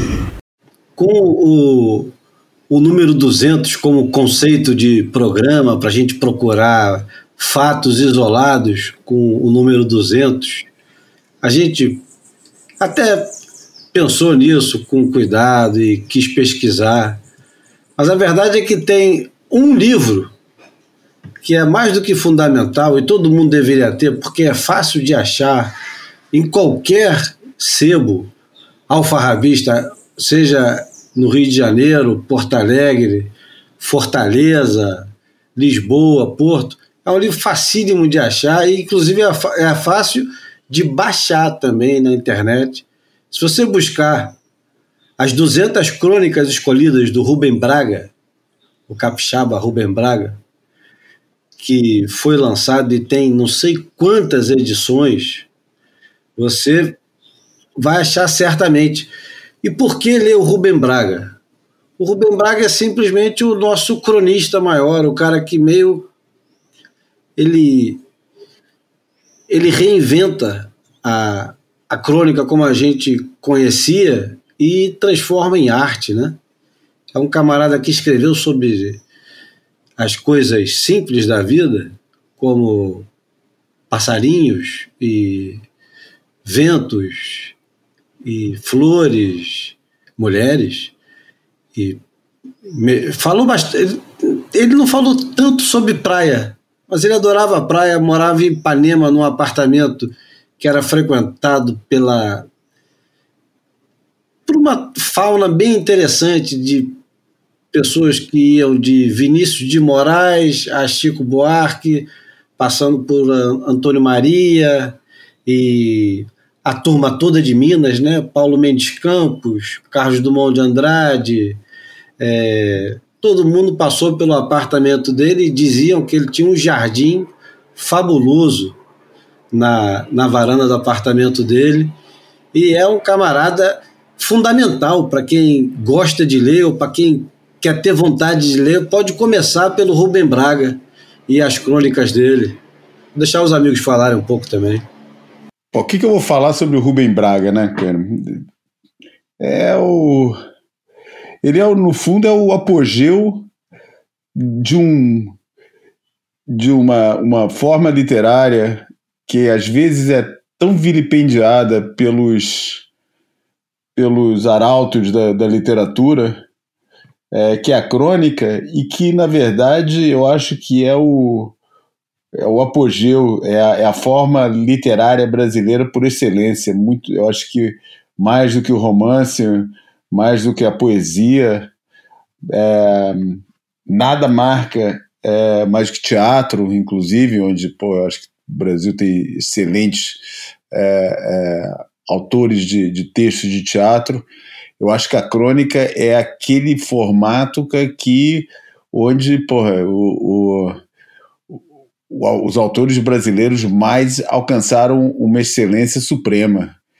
E, e eu sempre achei curioso como o, maior autor da, da, da literatura eh, brasileira, não independente de opiniões, sabe, da forma mais objetiva eh, possível, que eu acho que é Machado de Assis, escrevia seus livros mesmo sendo romances, em formato de crônica, né? Era tudo blocos de texto que, que, que, que principalmente o, o meu preferido, que é o Memórias Póstumas de Brás Cubas, é, são tudo pequenos, acaba por ser uma coletânea de crônicas, a, a, a e, a, e, a, genialidade toda na, tá no fio condutor que, que une isso tudo depois. É, e, porra, eu, mas entre aqueles que se assumem como cronistas acima de tudo, autores de crônicas, pô, Rubem Braga é, para mim, ombreia com os maiores autores. Não fosse uma coisa de sueco, já, já tinha ganho um prêmio Nobel, pelo menos se eu votasse no negócio. Cara. Ô, ô Bruno, dá para dizer que o Rubem Braga é o Curren da crônica? boa. Eu fiquei pensando que é, é, é um, daquele tipo de, de jornalista que, que não precisava ser formado em jornalismo. O cara é, é, tinha muita gente dessa época que se formava em direito e ia acabar labutando como jornalistas, né? E depois envereda também para diplomacia, enfim. Eu acho que talvez pela, pela elegância e a singeleza, eu acho que pode ser uma comparação feliz com o Curry, que tem aquela economia de, de, de, movimentos, economia às vezes de palavras, e como você falou, às vezes com, com uma temática aparentemente né, simples, singela, e, mas com, com uma profundidade né, e, e enfim, com a, com a beleza, é aquela, aquela questão, né? Eu acho que a, a simplicidade, em alguns momentos, está ali, né? Tem uma linhazinha muito fina da, da simplicidade e a genialidade, né? Eu acho que talvez ele esteja nesse. dê para comparar com o Curren, para a galera que conhece melhor o Curren do que o Braga. acho é. é uma comparação feliz. Bom, vamos escutar agora a mensagem que o nosso companheiro, nosso camarada de todos os boias, Tito Rosenberg, enviou Oba. diretamente da, é, do carro, ou da moto, ou da sombra, onde ele está agora, em algum lugar nos quintos da Europa. Né? Um, um lugar que a gente não sabe se ele está numa vila qualquer na Itália, se ele está numa estrada na Espanha. País Basco, né? Tá dentro do restaurante, em algum lugar na costa basca do lado da França. Enfim, vamos ouvi-lo, mas vamos ouvi-lo com toda a pompa e circunstância, né? Esse papo já tá qualquer coisa. Você já tá pra lá de Marrakech. Salve amigos do Boia, aqui Tito Rosenberg, na minha participação errática, infrequente e consistente no Boia, desta vez o número 200. O número 200 do Boia me traz lembranças muito interessantes. Eu sou jornalista, fui pratiquei o jornalismo durante 55 anos. E praticamente em todas as redações eh, na qual eu não era o diretor, porque eu fui diretor de um pequeno jornal em Búzios, eh, nas outras eu era funcionário. E em todas as redações de jornais ou revistas eu era censurado. Devo confessar com grande orgulho que o Boia não censura, pelo contrário, ele empurra você para falar só a verdade, exclusivamente a verdade, como aqueles filmes de julgamentos americanos. Esse é um dos maiores problemas de ser jornalista no Brasil, é ter que ficar subordinado a patrões, chefes de redações, editores que controlam a sua produção jornalística para que você não magoe os amigos do chefe, não magoe os colegas de clube, não magoe outras pessoas, partidos a qual eles pertencem. E já perdi a conta do número de reportagens que eu escrevi e que foram censuradas. Uma das mais incríveis que eu fiz foi quando eu trabalhava na revista Manchete e eles me pediram para eu fazer uma reportagem sobre negros importantes. Imagina, isso em 1964. E eu levei ao pé da letra. Eu disse: não, vou procurar. E encontrei negros importantíssimos na ciência, no mundo militar, no jornalismo, na literatura, nas artes. E eles concordaram em publicar todos eles, né? Eu entrevistei todos eles inclusive um que eu não me lembro o nome, que era um grande cientista que eu nunca tinha ouvido falar, mas era um cientista importantíssimo, trabalhava em vários é, é, laboratórios de pesquisa, um cara super importante, imagina, não lembro do nome porque isso foi há 50, 60 anos atrás. Mas o cara era importantíssimo. Eu fiquei super orgulhoso de ter achado um cientista assim tão importante e negro que eu pudesse divulgar. Aí escrevi a minha matéria com todos aquele número, eram, eram uns 15, 16 negros importantes. E aí o que aconteceu? Quando a revista saiu, esse cientista não estava. Estava o militar, estava o cozinheiro, estava o escritor, estava todos ele, o médico, e não estava este cientista.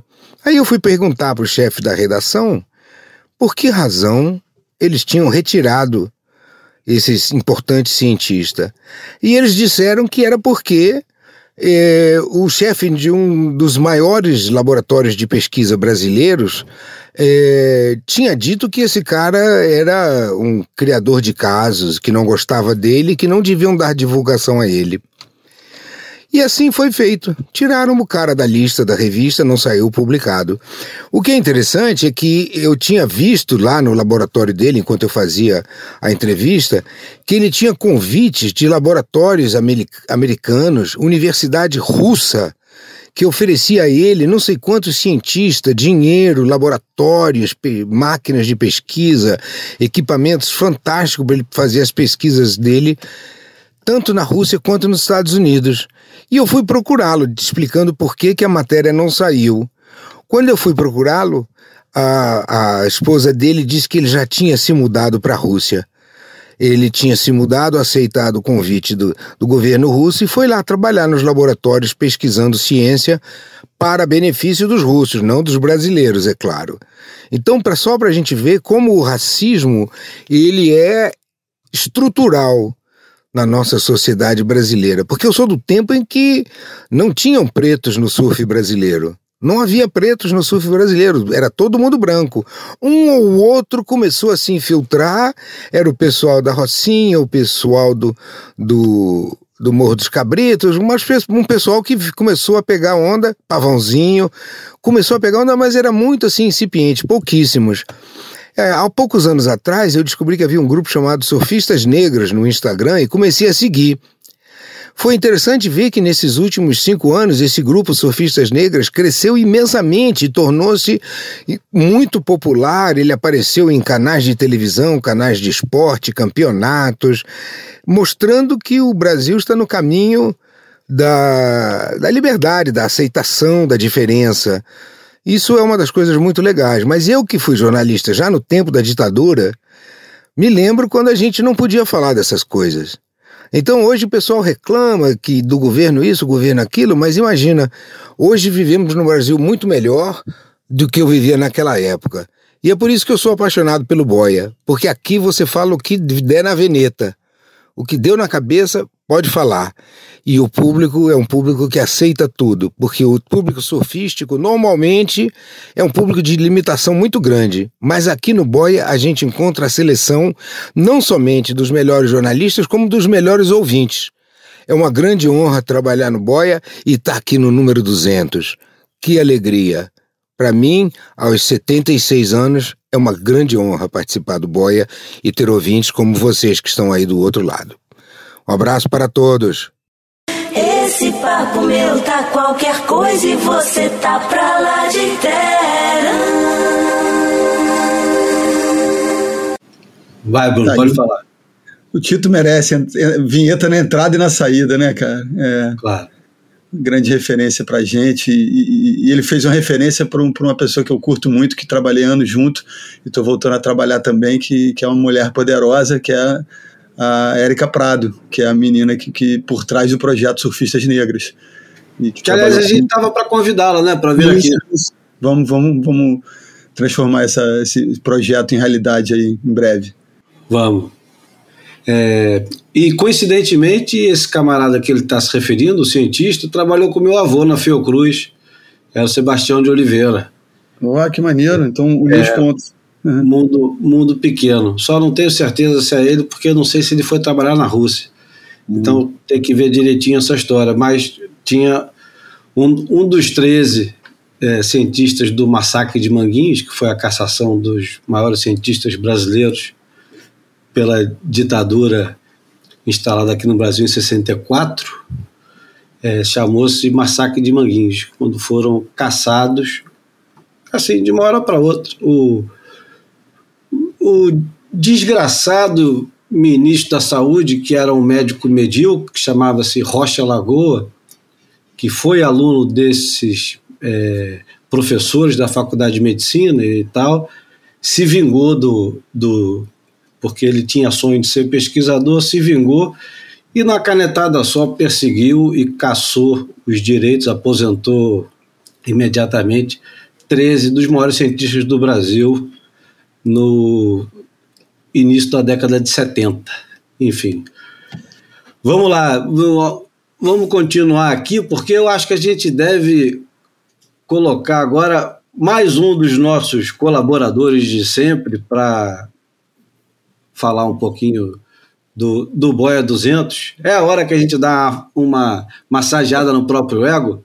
Vamos com o Bruno Coutinho, que fez um bocado de boia comigo no início. Ajudou Baca.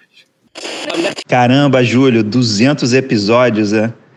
Fantástico. Parabéns para esses três mosqueteiros que seguem essa jornada incansável, com tanto conteúdo, reflexão, história para contar, repertório infinito, né?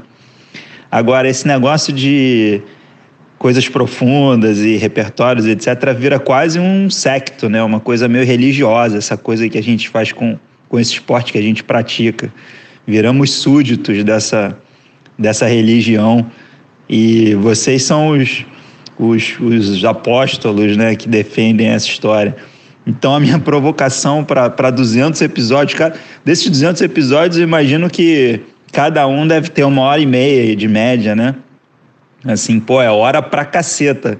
Eu queria saber se tem algum súdito tão fiel que tenha ouvido os 200 episódios na íntegra. A busca pelo ouvinte perdido. Quem será essa pessoa que gabaritou esses 200 episódios? Tá aí uma, um bom convite para fazer para esse ouvinte dedicado e atento e o que leva a essa pessoa a levar tão a sério uma coisa que de certa forma, é uma, uma reflexão profunda e séria, mas ao mesmo tempo um deboche, né? O quanto esse seguidor fanático, ele é um divertido acompanhante ou um fã fanático e radical em relação a seguir, seguir o Boia. Um abraço e parabéns mais uma vez para vocês. Sensacional. Vê se eu estou fazendo as contas certas. Eu, eu já tenho certeza que muitos deles mandam mensagem dizendo que escutaram todos os boias e que às vezes até escutam de novo. Esses são heróicos, né? Mas vê se eu estou fazendo a conta certa. Se for uma média de uma hora e meia, que é a média de uma hora e meia, no final de um ano inteiro, são 54 semanas, é isso, Bruno? É 52. 52?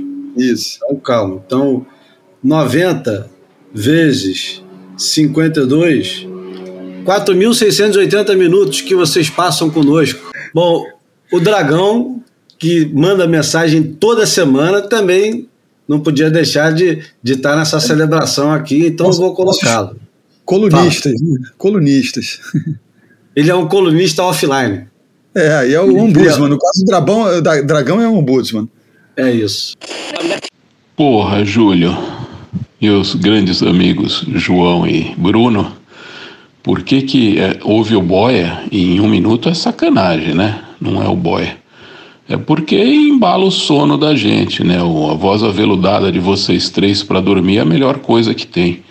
Eu acho que eu nunca ouvi um boia inteiro de uma. Conto nos dedos das mãos os boias que eu vi inteiro de uma tacada só. Esse de uma hora e meia tá curto mesmo. Tem que ser duas horas, mas magistral esse Boia 198 é porque além do surf que a gente tanto gosta, tem todas essas dicas de cinema, é, livros e mil coisas e conjecturas intelectuais do Boia, né? Não vou fechar em um minuto, mas é isso. Não dava para fazer sem brincar, né? Uma parte do Boia. Um abração para vocês. Ideia para camisa, hein, Bruno e João? Não deixa esquecer isso, hein? Boia Podcast, desde 2017, embalando seus sonhos. É, seus sonhos. É, para os dois, né? Sonhos e sonos. Não é? é, é dormindo que a gente sonha mesmo, então tá tudo em casa. Porque não tem em busca do sonho salgado. É. Eu gostei, parecia que ia virar uma vinheta o início do depoimento do dragão, né? Porra, Júlio, porra, Júlio. Sabe aquela coisa meio, meio que vira rap ali, meio, meio delírio em Brasília. Esse porra, Júlio tem que, tem que entrar no programa, eu acho. É, gostei. Bom, vai agora você vai escolher a tua música, Bruno. Ah, eu já é, eu tava de olho num disco aqui do, do Jorge Ben, é, mas acabei, como a gente tem uma, uma questão meio temática no episódio, né? Escolhendo a, a, a música Zumbi, é, do, do disco, porra, obrigatório, clássico, porra, imperdível, que é o Tábua de Esmeraldas, e é, álbum de 1974, e eu acho que a maioria do, dos 13, dos 130, 1300 dos nossos ouvintes é, devem conhecer a própria música e talvez uma galerinha mais nova conheça também por conta do, do sample, né, né, dessa fragmento da música que está tá contido dentro do, da música do Dig Dig Dig, do, do primeiro álbum do Planet Ramp, do Usuário, de 1995, que tem aquele, aquele verso que fala que, que Zumbi é quem manda, né? Então eu acho que a música, porra, um, um hino, uma música poderosíssima demais, e para esse momento aí que a gente passa, eu acho que a mudança comportamental que, que esse evento como o do Vinícius Júnior pode proporcionar é, é isso, né? É, é, os outrora é, achincalhados, né, é, enfim, demonizados ou, ou, maltratados, acorrentados e machucados, hoje em dia tem, tem a possibilidade de contar a sua própria história, a gente tem a chance de revisitar a nossa história a partir da narrativa de, de quem, quem perdeu, de quem sofreu, né, a gente se acostumou muito, a nossa geração foi, foi construída a partir da, da narrativa dos vitoriosos, né, então eu acho que a gente inverte um pouco essa lógica é, a partir de uma evolução civilizatória que é difícil de ser percebida, mas ela está em curso e não percamos a esperança. Então, zumbi é a escolha.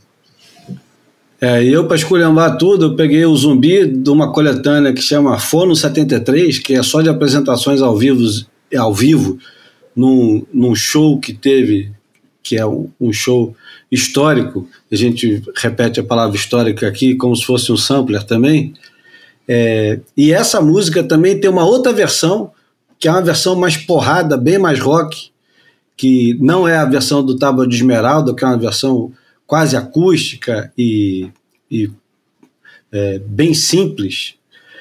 Tem uma versão porrada no África Brasil, que é, porra, já começa com o, o, o dedo na tomada 220. Essa versão ao vivo é uma versão é, que é um, um intermédio entre as duas, eu achei que. Eu, eu adoro determinadas versões ao vivo, escolhi essa.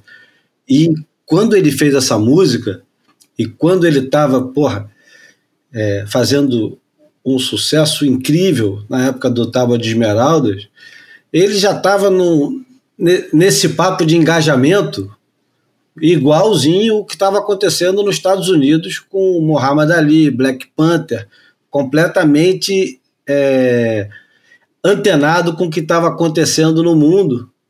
E, enfim, vamos escutar que depois tem uma história boa.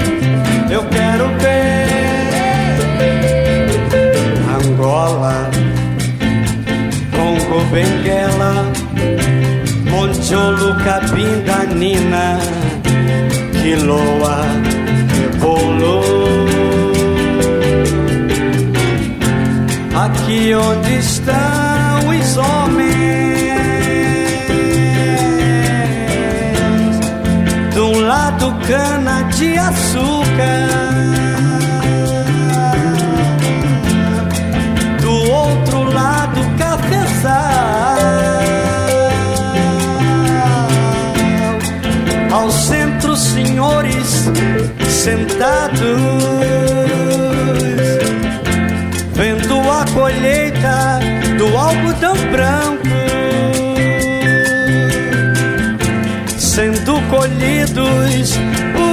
negras. Eu quero ver, eu quero ver, eu quero ver, eu quero ver quando o zumbi chegar. O que vai acontecer? É senhor das guerras, é senhor das demais. Quero ver o que vai acontecer quando o zumbi chegar. Mas sabe que tem um- uma história muito interessante com o fim da, da escravidão no Brasil, né? Porque assim que acabou a escravidão, o, o pessoal que mandava e que sempre mandou, continua mandando até hoje, criou uma lei contra é, contra a vagabundagem. Eu acho que é aí que tem uma convergência entre a vida do surfista, que o surfista tem tanto orgulho de, se dizer vagabundo, e essa história hoje em dia que a vagabundagem, graças a, a, a essa mudança de parâmetros de trabalho, onde o pessoal às vezes trabalha em casa, trabalha remotamente, o cara pode se dar o luxo de frequentar a praia, de ficar de bobeira de tarde, enfim. Quando é, no final do século XIX os escravos foram libertos, entre aspas, criou-se uma lei da vagabundagem onde todo mundo que era encontrado na rua sem fazer nada podia ser preso. E é exatamente. E quem ficava na rua sem fazer nada era quem não tinha para onde ir, né? E quem não tinha para onde ir naquela época era exatamente quem tinha acabado de ser liberto, com a mão na frente e outra atrás. E está lá a, a vagabundagem sendo perseguida desde então. Então, o- a história do, do surfista, que diz tanto que, que militou na contracultura ali nos anos 60 e nos anos 70, né, ficava de papo pro ar na praia, é onde converge. Só que, na maioria das vezes, por ser branco e bem nascido, o surfista não encana porque estava de bobeira na praia, né? É, e, e nos poucos momentos que tinha algum atrito de verdade, ainda voltava para a água e saía remando, fugindo, né? Ou ligava para papai, É, ligava para papai, papai resolvia, estava tudo certo. é. Bom, vamos para imagem falada, né? Que a gente está conversando demais. Esse negócio tem que acabar em algum momento, né? Vocês nem lembravam mais que tinha imagem falada. Fotografei você na minha Rolleiflex.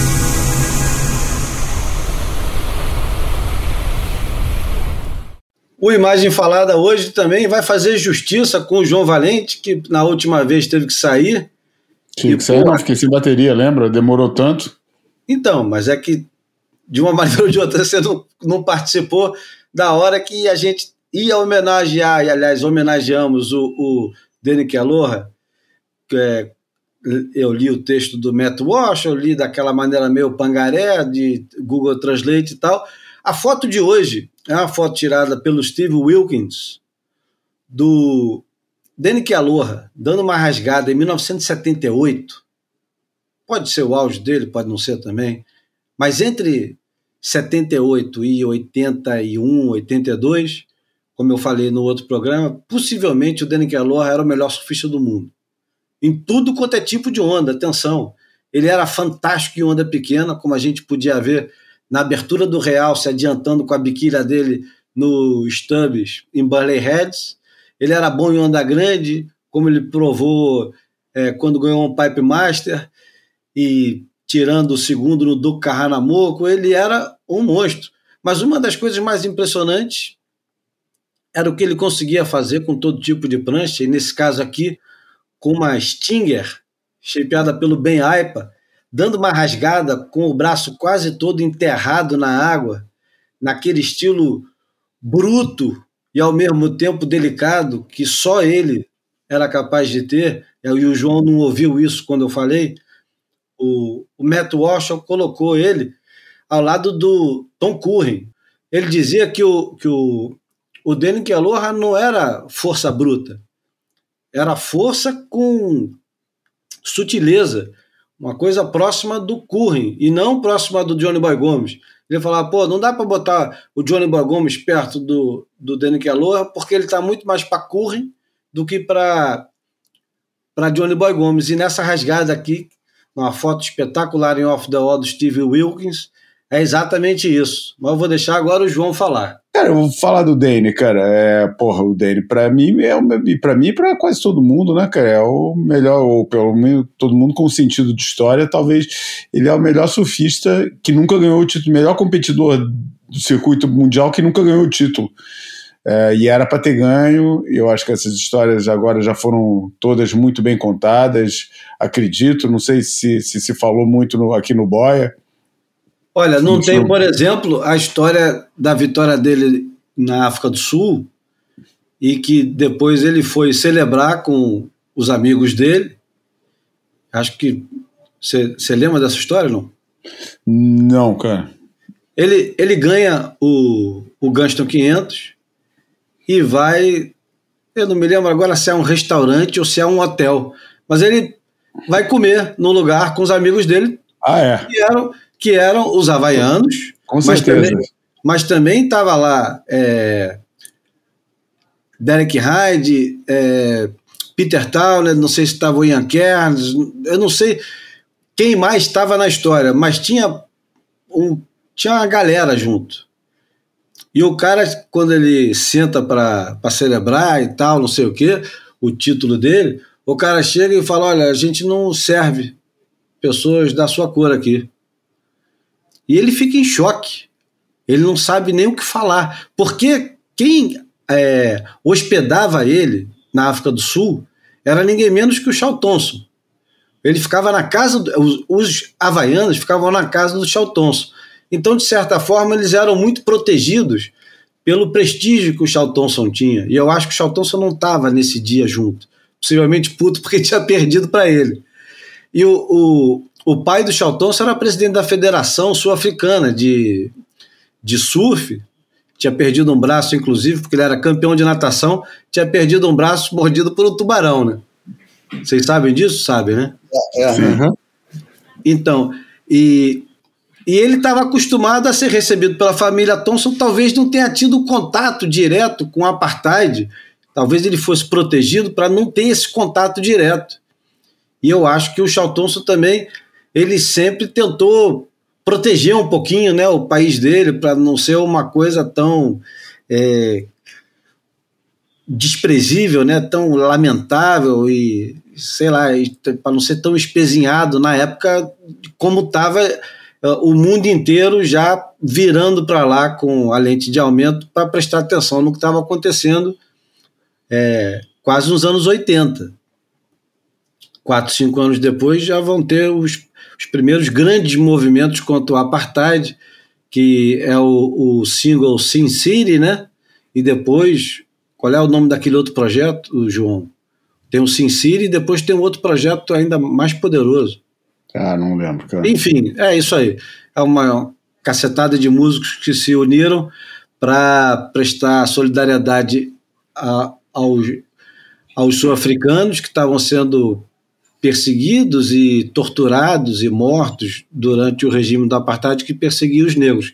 O cara se recusa a servir o Dene Aloha, o Dene Aloha em choque não consegue sequer responder na hora, e o Peter Towner fala, se não servir eles, a gente vai levantar também. E o cara falou, fica à vontade. Todo mundo levantou e foi embora. E isso meio que traumatizou o Danny Aloha. Eu acho que depois ele não volta mais para a África do Sul, ou se volta, enfim. Ele tinha um, um histórico qualquer na África do Sul, estava numa daquelas reportagens. É, o, o Surfers Journal publicou, inclusive está aberto para quem quiser ler, uma reportagem grande, deve ter umas 15 páginas, é, escrita pelo Paul Holmes, que é espetacular, pega desde o início da carreira do, do Derek Aloha, como júnior, até o fim da o fim de tudo, né? Mas não foi antes, foi antes dele morrer.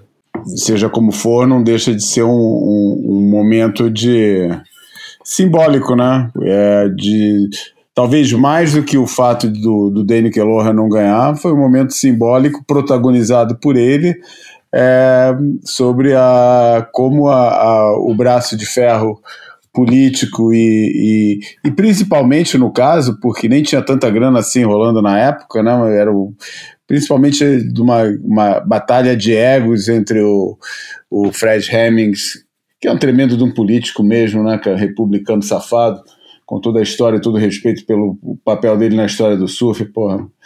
É, tem, não, é, não, é, não deve ser flor que se cheire, com o Ian Kernes, que também não deve ser o cara mais fácil do mundo, né? Mas, porra, é um cara que, pelo menos o Ian Kernes, cara, nunca quis ser outra coisa a não ser é, alguém que trabalhava melhor ou pior, com ideias mais equivocadas ou menos, mas, pô, trabalhava com o ideal de, de, de, de, de transformar o surf num esporte. É, num esporte sério e num esporte organizado e que pô, premiasse os surfistas pelo trabalho que eles faziam. E, enfim, eu acho que o surf deve muito mais a Ian Kernes do que a Fred Hemmings. Mas aquela questão lá né, da, da, da transição de, da IPS para SP e depois o Fred Hemmings é, como detentor da, das provas do Havaí, é, se recusar a pagar o FII que o Ian Kerns tinha com a, com a SP tinha instituído que todo o promotor de evento tinha que pagar um FII para a associação, que no fundo era o que permitia profissionalizar um pouco as pessoas que trabalhavam na associação. É, é, como o Fred Hemmings falou, pô, fiquei, fiquei, sem, fiquei sem o meu circuito, ainda por cima vou ter que pagar para entrar no teu, é ruim.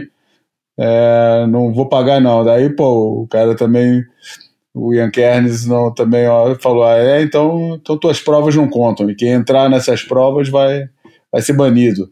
Enfim, cara, acho que era uma situação que, olhando de longe, poderia ter sido resolvido de outro jeito, mas talvez para quem estava vivendo o negócio na época, acho que talvez fosse o único desfecho possível essa guerra. Enfim, né, a gente para trás, né, olhando, olhando de longe, tudo, tudo era resolvível. Né? Na hora que é, que é diferente. Mas é, é, e ficou, acabou marcando muito a, a, a, O que eu acho interessante é essa, é tipo, pegar no comentário que o Sean Thompson fez, que a gente já, já citou aqui algumas vezes, e falar um pouco desse negócio do estilo havaiano, né? O que, que é esse estilo havaiano, cara? É um. É um, é um porque existe assim, o, principalmente numa. numa eu, eu, queria trazer, não vou fazer nenhuma, nenhuma é, é, é, análise de, de, de valor aqui, mas me pergunto, cara, como é que você, e muita gente se queixa disso, cara, como é que se você inclui, ou pelo menos como as pessoas entendem o negócio. Eu tenho as minhas respostas, não, mas não sei se vou explorar isso não. Eu deixava isso no ar e talvez a gente aborde isso no, outra, no, outro, no outro episódio. A gente se queixa que o estilo não faz parte do julgamento do surf, cara. Imaginando o estilo, a postura do surfista em cima da prancha, como é que a gente julga como superior ou inferior é, o estilo, cara? É, Mark Richards é, é, é bonito e Danny Kellor é bonito, Tom Curren é bonito, Tom Carroll é bonito. Pô, por que, que Adriano de Souza é considerado feio? Ou era? Enfim, esse negócio do, da estética, cara, o que que rola? É porque o, Danny Kelloha tinha a postura que hoje em dia é considerada a antítese do surf bonitinho, que, do qual o, o Ethan Ewing é o, é o novo queridinho né, dos estetas. É, tinha, um, tinha um estilo que é considerado, como o Sean Thompson falou, pô, o puro estilo havaiano, que está muito colado àquela ideia dos anos 70 é, e, que, e que vem de outra fase do surf, né, onde a base de, de chamada base de pé 10 para as duas, né, que é aquele, aquele pé aberto assim, joelho aberto e tal, pô, era considerado uma manifestação de estilo, né? Como é que você faz para incluir esse elemento estético de postura do surfista é, num, num, num processo de valorização? Porque o perigo, se você for é, botar isso, é, é pô, todo mundo vai ter que surfar do mesmo jeito, com o bracinho assim, com o joelhinho assim, com a perninha assim, isso é, é, é, é uma coisa é, é, desejável? Ou é muito mais legal analisar o surf por outros elementos e deixar que cada um surfe do seu jeito e que os gostos se discutam pelas praias afora. É, enfim, eu acho que, o, que o, isso para falar do que? Do, do Danny Keloha como um dos melhores surfistas da história, independente de qualquer tipo de, de análise. E, e tá aí, cara, um que vai ficar mais um aí na, na no, no panteão dos imortais que citando aquela frase fantástica de um cara que, enfim, que tem seu marca na história, saiu da vida para entrar na história, né? Muito bom. E tem e tem a, a, a, tão alegada pelo Bruno Coutinho, a tal da reflexão. Esse negócio do estilo é, é complicado mesmo, né? A gente precisa um dia dar um mergulho no, no papo de estilo mais fundo, chamar, é. chamar alguém que a gente considere é, válido para discutir o que, uhum. que, o que, que o que, que define, né? O ah, estilo. Já, pô, já, já sugiro aí. FIA, Júnior Faria, uma turma assim que, que não só produz estilo que, que, a gente julga ser bonito, como também valorizam essa busca, né? São pessoas interessadas no assunto, né? Porque eu acho que é difícil o cara é, não ter apreço por, essa, por esse elemento e produzir esse resultado estético que, que, que, que, que, os nossos olhos, que nossos sentidos curtem, né? Então acho que acho que todo mundo que acaba é, produzindo esse resultado de um estilo vistoso são, são pessoas que devem ter o mínimo de preocupação com esse aspecto, né? E a gente já percebeu, eu acho que na, a própria evolução do estilo do Fabinho é um pouco exemplo disso, né? Ele passa a, a se interessar pelo assunto e vai buscando uma evolução no seu jeito de surfar e, e produz uma, uma mudança. Se a gente olhar para o Fabinho de 86 especificamente para o Fabinho, por exemplo, de 96, é uma, uma evolução em uma década impressionante do jeito de surfar, né? E quem já viu as imagens do Curren surfando de biquília vai também identificar o joelho para fora a lá Denick Aloha, a lá é, estilo havaiano. Ele não tinha joelhinho junto e aquele surf é, tão é, ah, aprazível é, que é, ele tinha uma base aberta e, um, e o pé. E aliás, foi uma coisa que eu tinha curiosidade de perguntar para ele quanto tempo demorou o processo, porque teve um momento que ele é, pegou os pés que estavam naquela condição meio 10 para as duas que você estava falando, e ele colocou o pé cada vez mais para dentro, quase querendo colocar o pé da frente para dentro, achando que quanto mais para dentro o pé da frente ficasse, mais apontado para a borda da prancha é, para baixo, mais força ele tinha na, no jeito de rasgar. Isso foi uma preocupação dele. E isso aí é, é trabalho para cacete. É igual o Zico batendo falta depois do treino repete, repete, repete, repete até ficar perfeito. E quando fica perfeito, continua treinando, porque senão não, não, a bola não entra mais. É. É, eu é, eu, mas eu achava interessante trazer para essa discussão também um cara do outro lado, cara, um cara que teve sucesso como competidor e sendo e que passou a vida inteira sendo massacrado por causa do estilo eu queria ver ele fazer uma defesa dele, e uma defesa da, da, da, da, da primazia da, da eficiência e, do, e da execução técnica sobre o estilo. Me chame, né, porque é, eu acho que, que esse, quando tem uma eficiência técnica muito grande, porque senão você vai ficar sempre querendo escutar música, só vale música melódica, bonitinha, harmoniosa, você vai deixar de lado todo, toda a arte dissonante, cara. Isso me parece uma excessiva valorização do classicismo na arte. Se o surf é, é, é arte e se o surf é um balé, Porra, surf não pode ser Pina Bausch, tem que ficar sendo Olga Roriz tendo, ou, ou, ou, é, porra, como é que é o nome daquela agora, da, daquela bailarina francesa, tem que ser sendo, ou Nureyev ou Baryshnikov, não pode, sabe o que eu, tá entendendo o que eu tô falando, cara? Eu acho É, que né, fica, também, né? fica muito, muito formatado, muito, eu acho que existe um valor intrínseco na, naquilo que é considerado falta de estilo, e, e, e, que, e que eu gostaria de ver alguém que é, que é vítima disso sendo, sendo fazendo a sua defesa no negócio. Aham. Inclusive alguém talvez neutro também, né? Ter, ter assim, vários campos de o, o- personagens que, que, que representem é, é, estilos variados e, e- e preocupações distintas em relação à questão do estilo, né? Porque que realmente tem gente tão pragmática que não tá nem aí. Vai achar que é, que é um assinte até a abordagem do tema. Bom, para encerrar os comentários recebidos, eu separei o que eu achei. Eu não vou dizer melhor, porque não tem melhor comentário, mas certamente o, o mais criativo e inusitado, que é o do PP, que também é sócio atleta aqui. Vamos ouvi-lo. Essa é a sequência de abertura do roteiro de um filme de surf que jamais será realizado. Mesmo assim, leio aqui para os 12 ouvintes restantes. Na tela preta surgem números informando ano 2030, enquanto ouvimos aquele som ruidoso e perturbador que todo brasileiro conhece bem, mas com uma sutil alteração na letra. Compro cavada velha, compro batida velha, cutiback longo velho, compro posição de tubo velha, compro floater aéreo velho.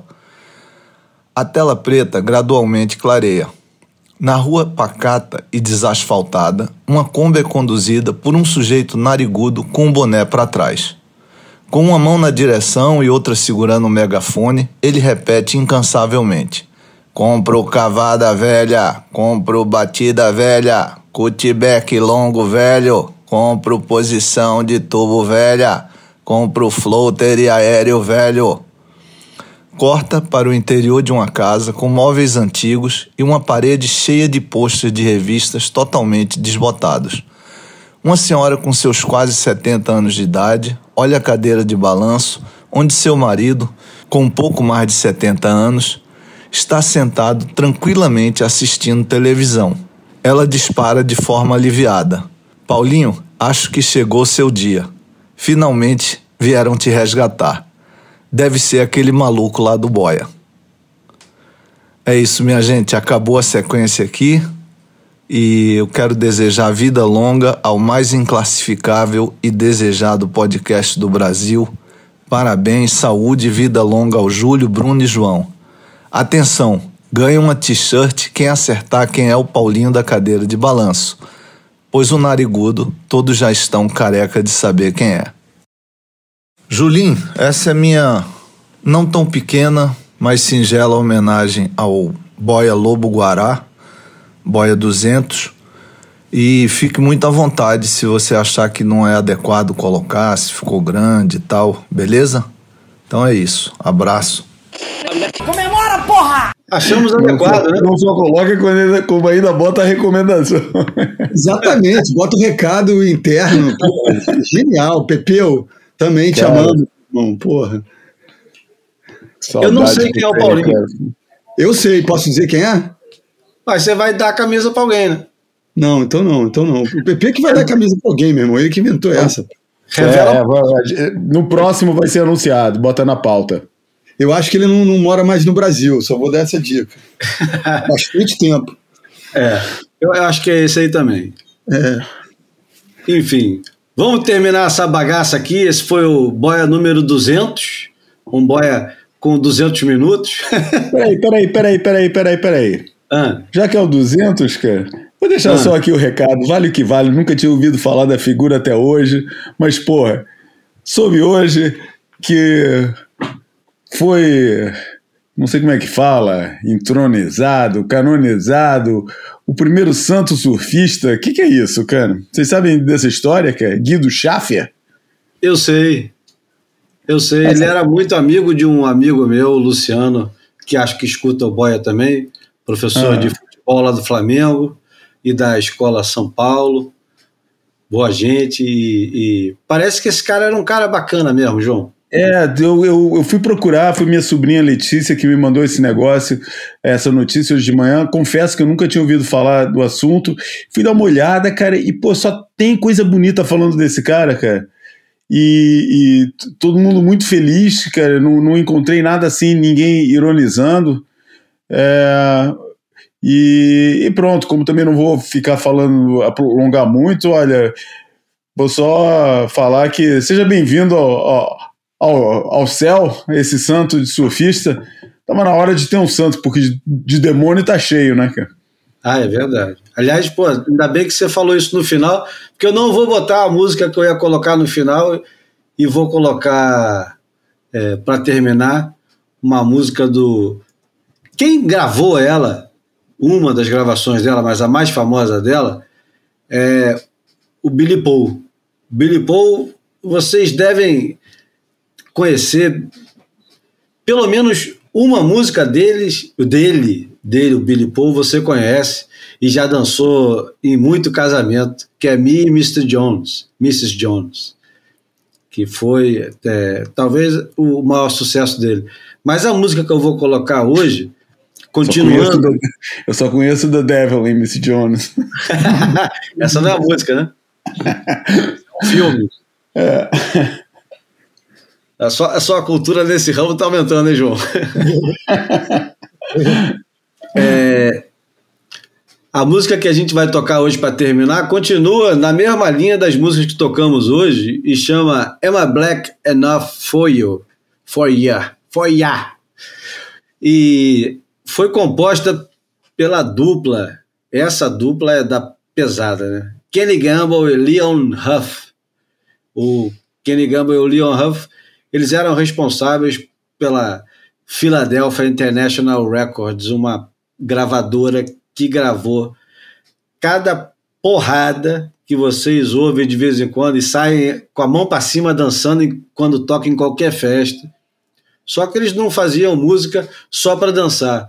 A música tinha um grau de conscientização política pesado. Pesado nos dois sentidos. Pesado porque tinha a batida pesada e porque também tinha um envolvimento com os Black Panthers e o, o movimento Black Power todo. Os caras botavam para quebrar e essa foi uma das músicas, junto com a música do James Brown, Say Loud, I'm Black, I'm Black and Proud. É, é uma das, um dos maiores hinos de, de contestação é, de 1972 e foi gravada mais uma porrada. Tem um- uma, uma, uma versão deliciosa em, em reggae que eu não lembro quem foi que gravou é, Derek Harriott, sei lá, eu não tenho certeza quem foi que gravou, mas é uma versão do grandíssimo cacete. Mas a versão que a gente vai escutar agora para acabar o número 200 é a versão original do Billy Paul de 1973. Então é isso. Obrigado, é, João e Bruno, pela, pela graça alcançada. Nós alcançamos hoje a graça de 200 programas, não é qualquer um que, que consegue sobreviver tanto tempo falando abobrinha. É, porra, nem sei mais o que falar. É, é isso. Valeu. Pode vou dar o microfone primeiro pro, pro Bruno se despedir, depois o João. Porra, obrigado, Júlio. Obrigado por me acolher, obrigado por me receber. Valeu, João, por ser esse parceiro de todas as horas aí. É, iconoclasta, é verborrágico, mas muito culto, muito, é, muito assertivo, mesmo quando erra. E é isso, obrigado aos ouvintes que estão com a gente desde o princípio, desde a semana passada, e que a gente possa fazer mais 200 e, e que a gente possa, enfim, estar tá, tá sempre junto aí, me, mesmo distante uns, uns dos outros. Grande abraço a todos, até semana que vem. E eu disse que ia contar um pouco da história do boy, eu não contei porra nenhuma. Isso vai ter que ficar então pro próximo, ou senão eu conto agora. E cadê, aquela, e cadê aquele negócio da, da, da, hora do Brasil? Tá aqui separado. Você vai falar, você vai falar alguma coisa? Vou se despedir, vou dessa vez aos, aos meus companheiros é, de, de de canoa, jangada, boia, qualquer coisa que esteja deriva, eu já agradeço todas as semanas. Essa semana eu vou agradar, vou, vou agradecer especificamente a todos aqueles que nos escutam, os novos, os velhos, os que sempre escutaram, os que escutam de vez em quando, os que começam e não acabam, é, os que começam e acabam. Todos vocês que nos escutam, que, pô, é, é, é muito bom é, a sensação de que a gente é, de sentir que estamos mesmo participando, mesmo que, que, que não tenha esse feedback que, é como a gente teve agora, e mais, cara. Eu acho que quem, quem se inspirar com, com, escutando esse episódio, quem se inspirar e falar, porra, cara, que maneiro os caras falando, as mensagens e tal, pô, queria ter mandado uma, manda, cara. Manda que a gente, enquanto chegar, cara, é, a gente vai pondo, não precisa ser só por 200 não, cara. É, eu acho que se o pessoal quiser continuar mandando áudio e a gente sempre que arrumar um espaço, a gente bota junto também, porque é, um, é uma boa forma de, de também quebrar o, o, o, ritmo, fazer uma mudança de tema. Enfim, fiquem à vontade, pô, se ficou, se se inspirar com os depoimentos dos nossos amigos e quiser mandar o seu, pô, manda esse recado que é, é um prazer é, saber que a gente está conversando. E é uma chance de transformar isso aqui um pouquinho num diálogo, num diálogo, chama diálogo assim também? É, nesse diálogo também com, com todo mundo que nos escuta. Aos é de um sempre, aquele abraço, tamo aí semana que vem. Então vamos com Am I Black na Folha com Billy Paul. Esse foi o Boia número 200. Obrigado a todos que estão conosco desde o início, que chegaram agora e que vão conhecer amanhã, na terça-feira, quando será lançado esse número 200. E vai aqui o abraço.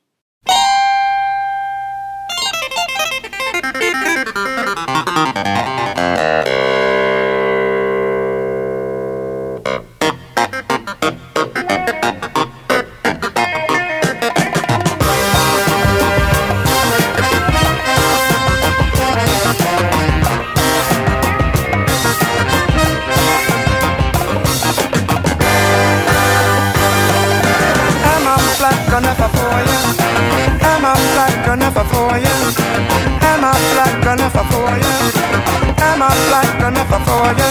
We're gonna move on up one by one. We ain't gonna stop until the work is done. I'm a black enough, black enough for you. I'm a black, black enough for you. We gotta move on up two by two. If this whole world is gonna be brand new, Am I black enough for you. Am I black enough for you? Get along.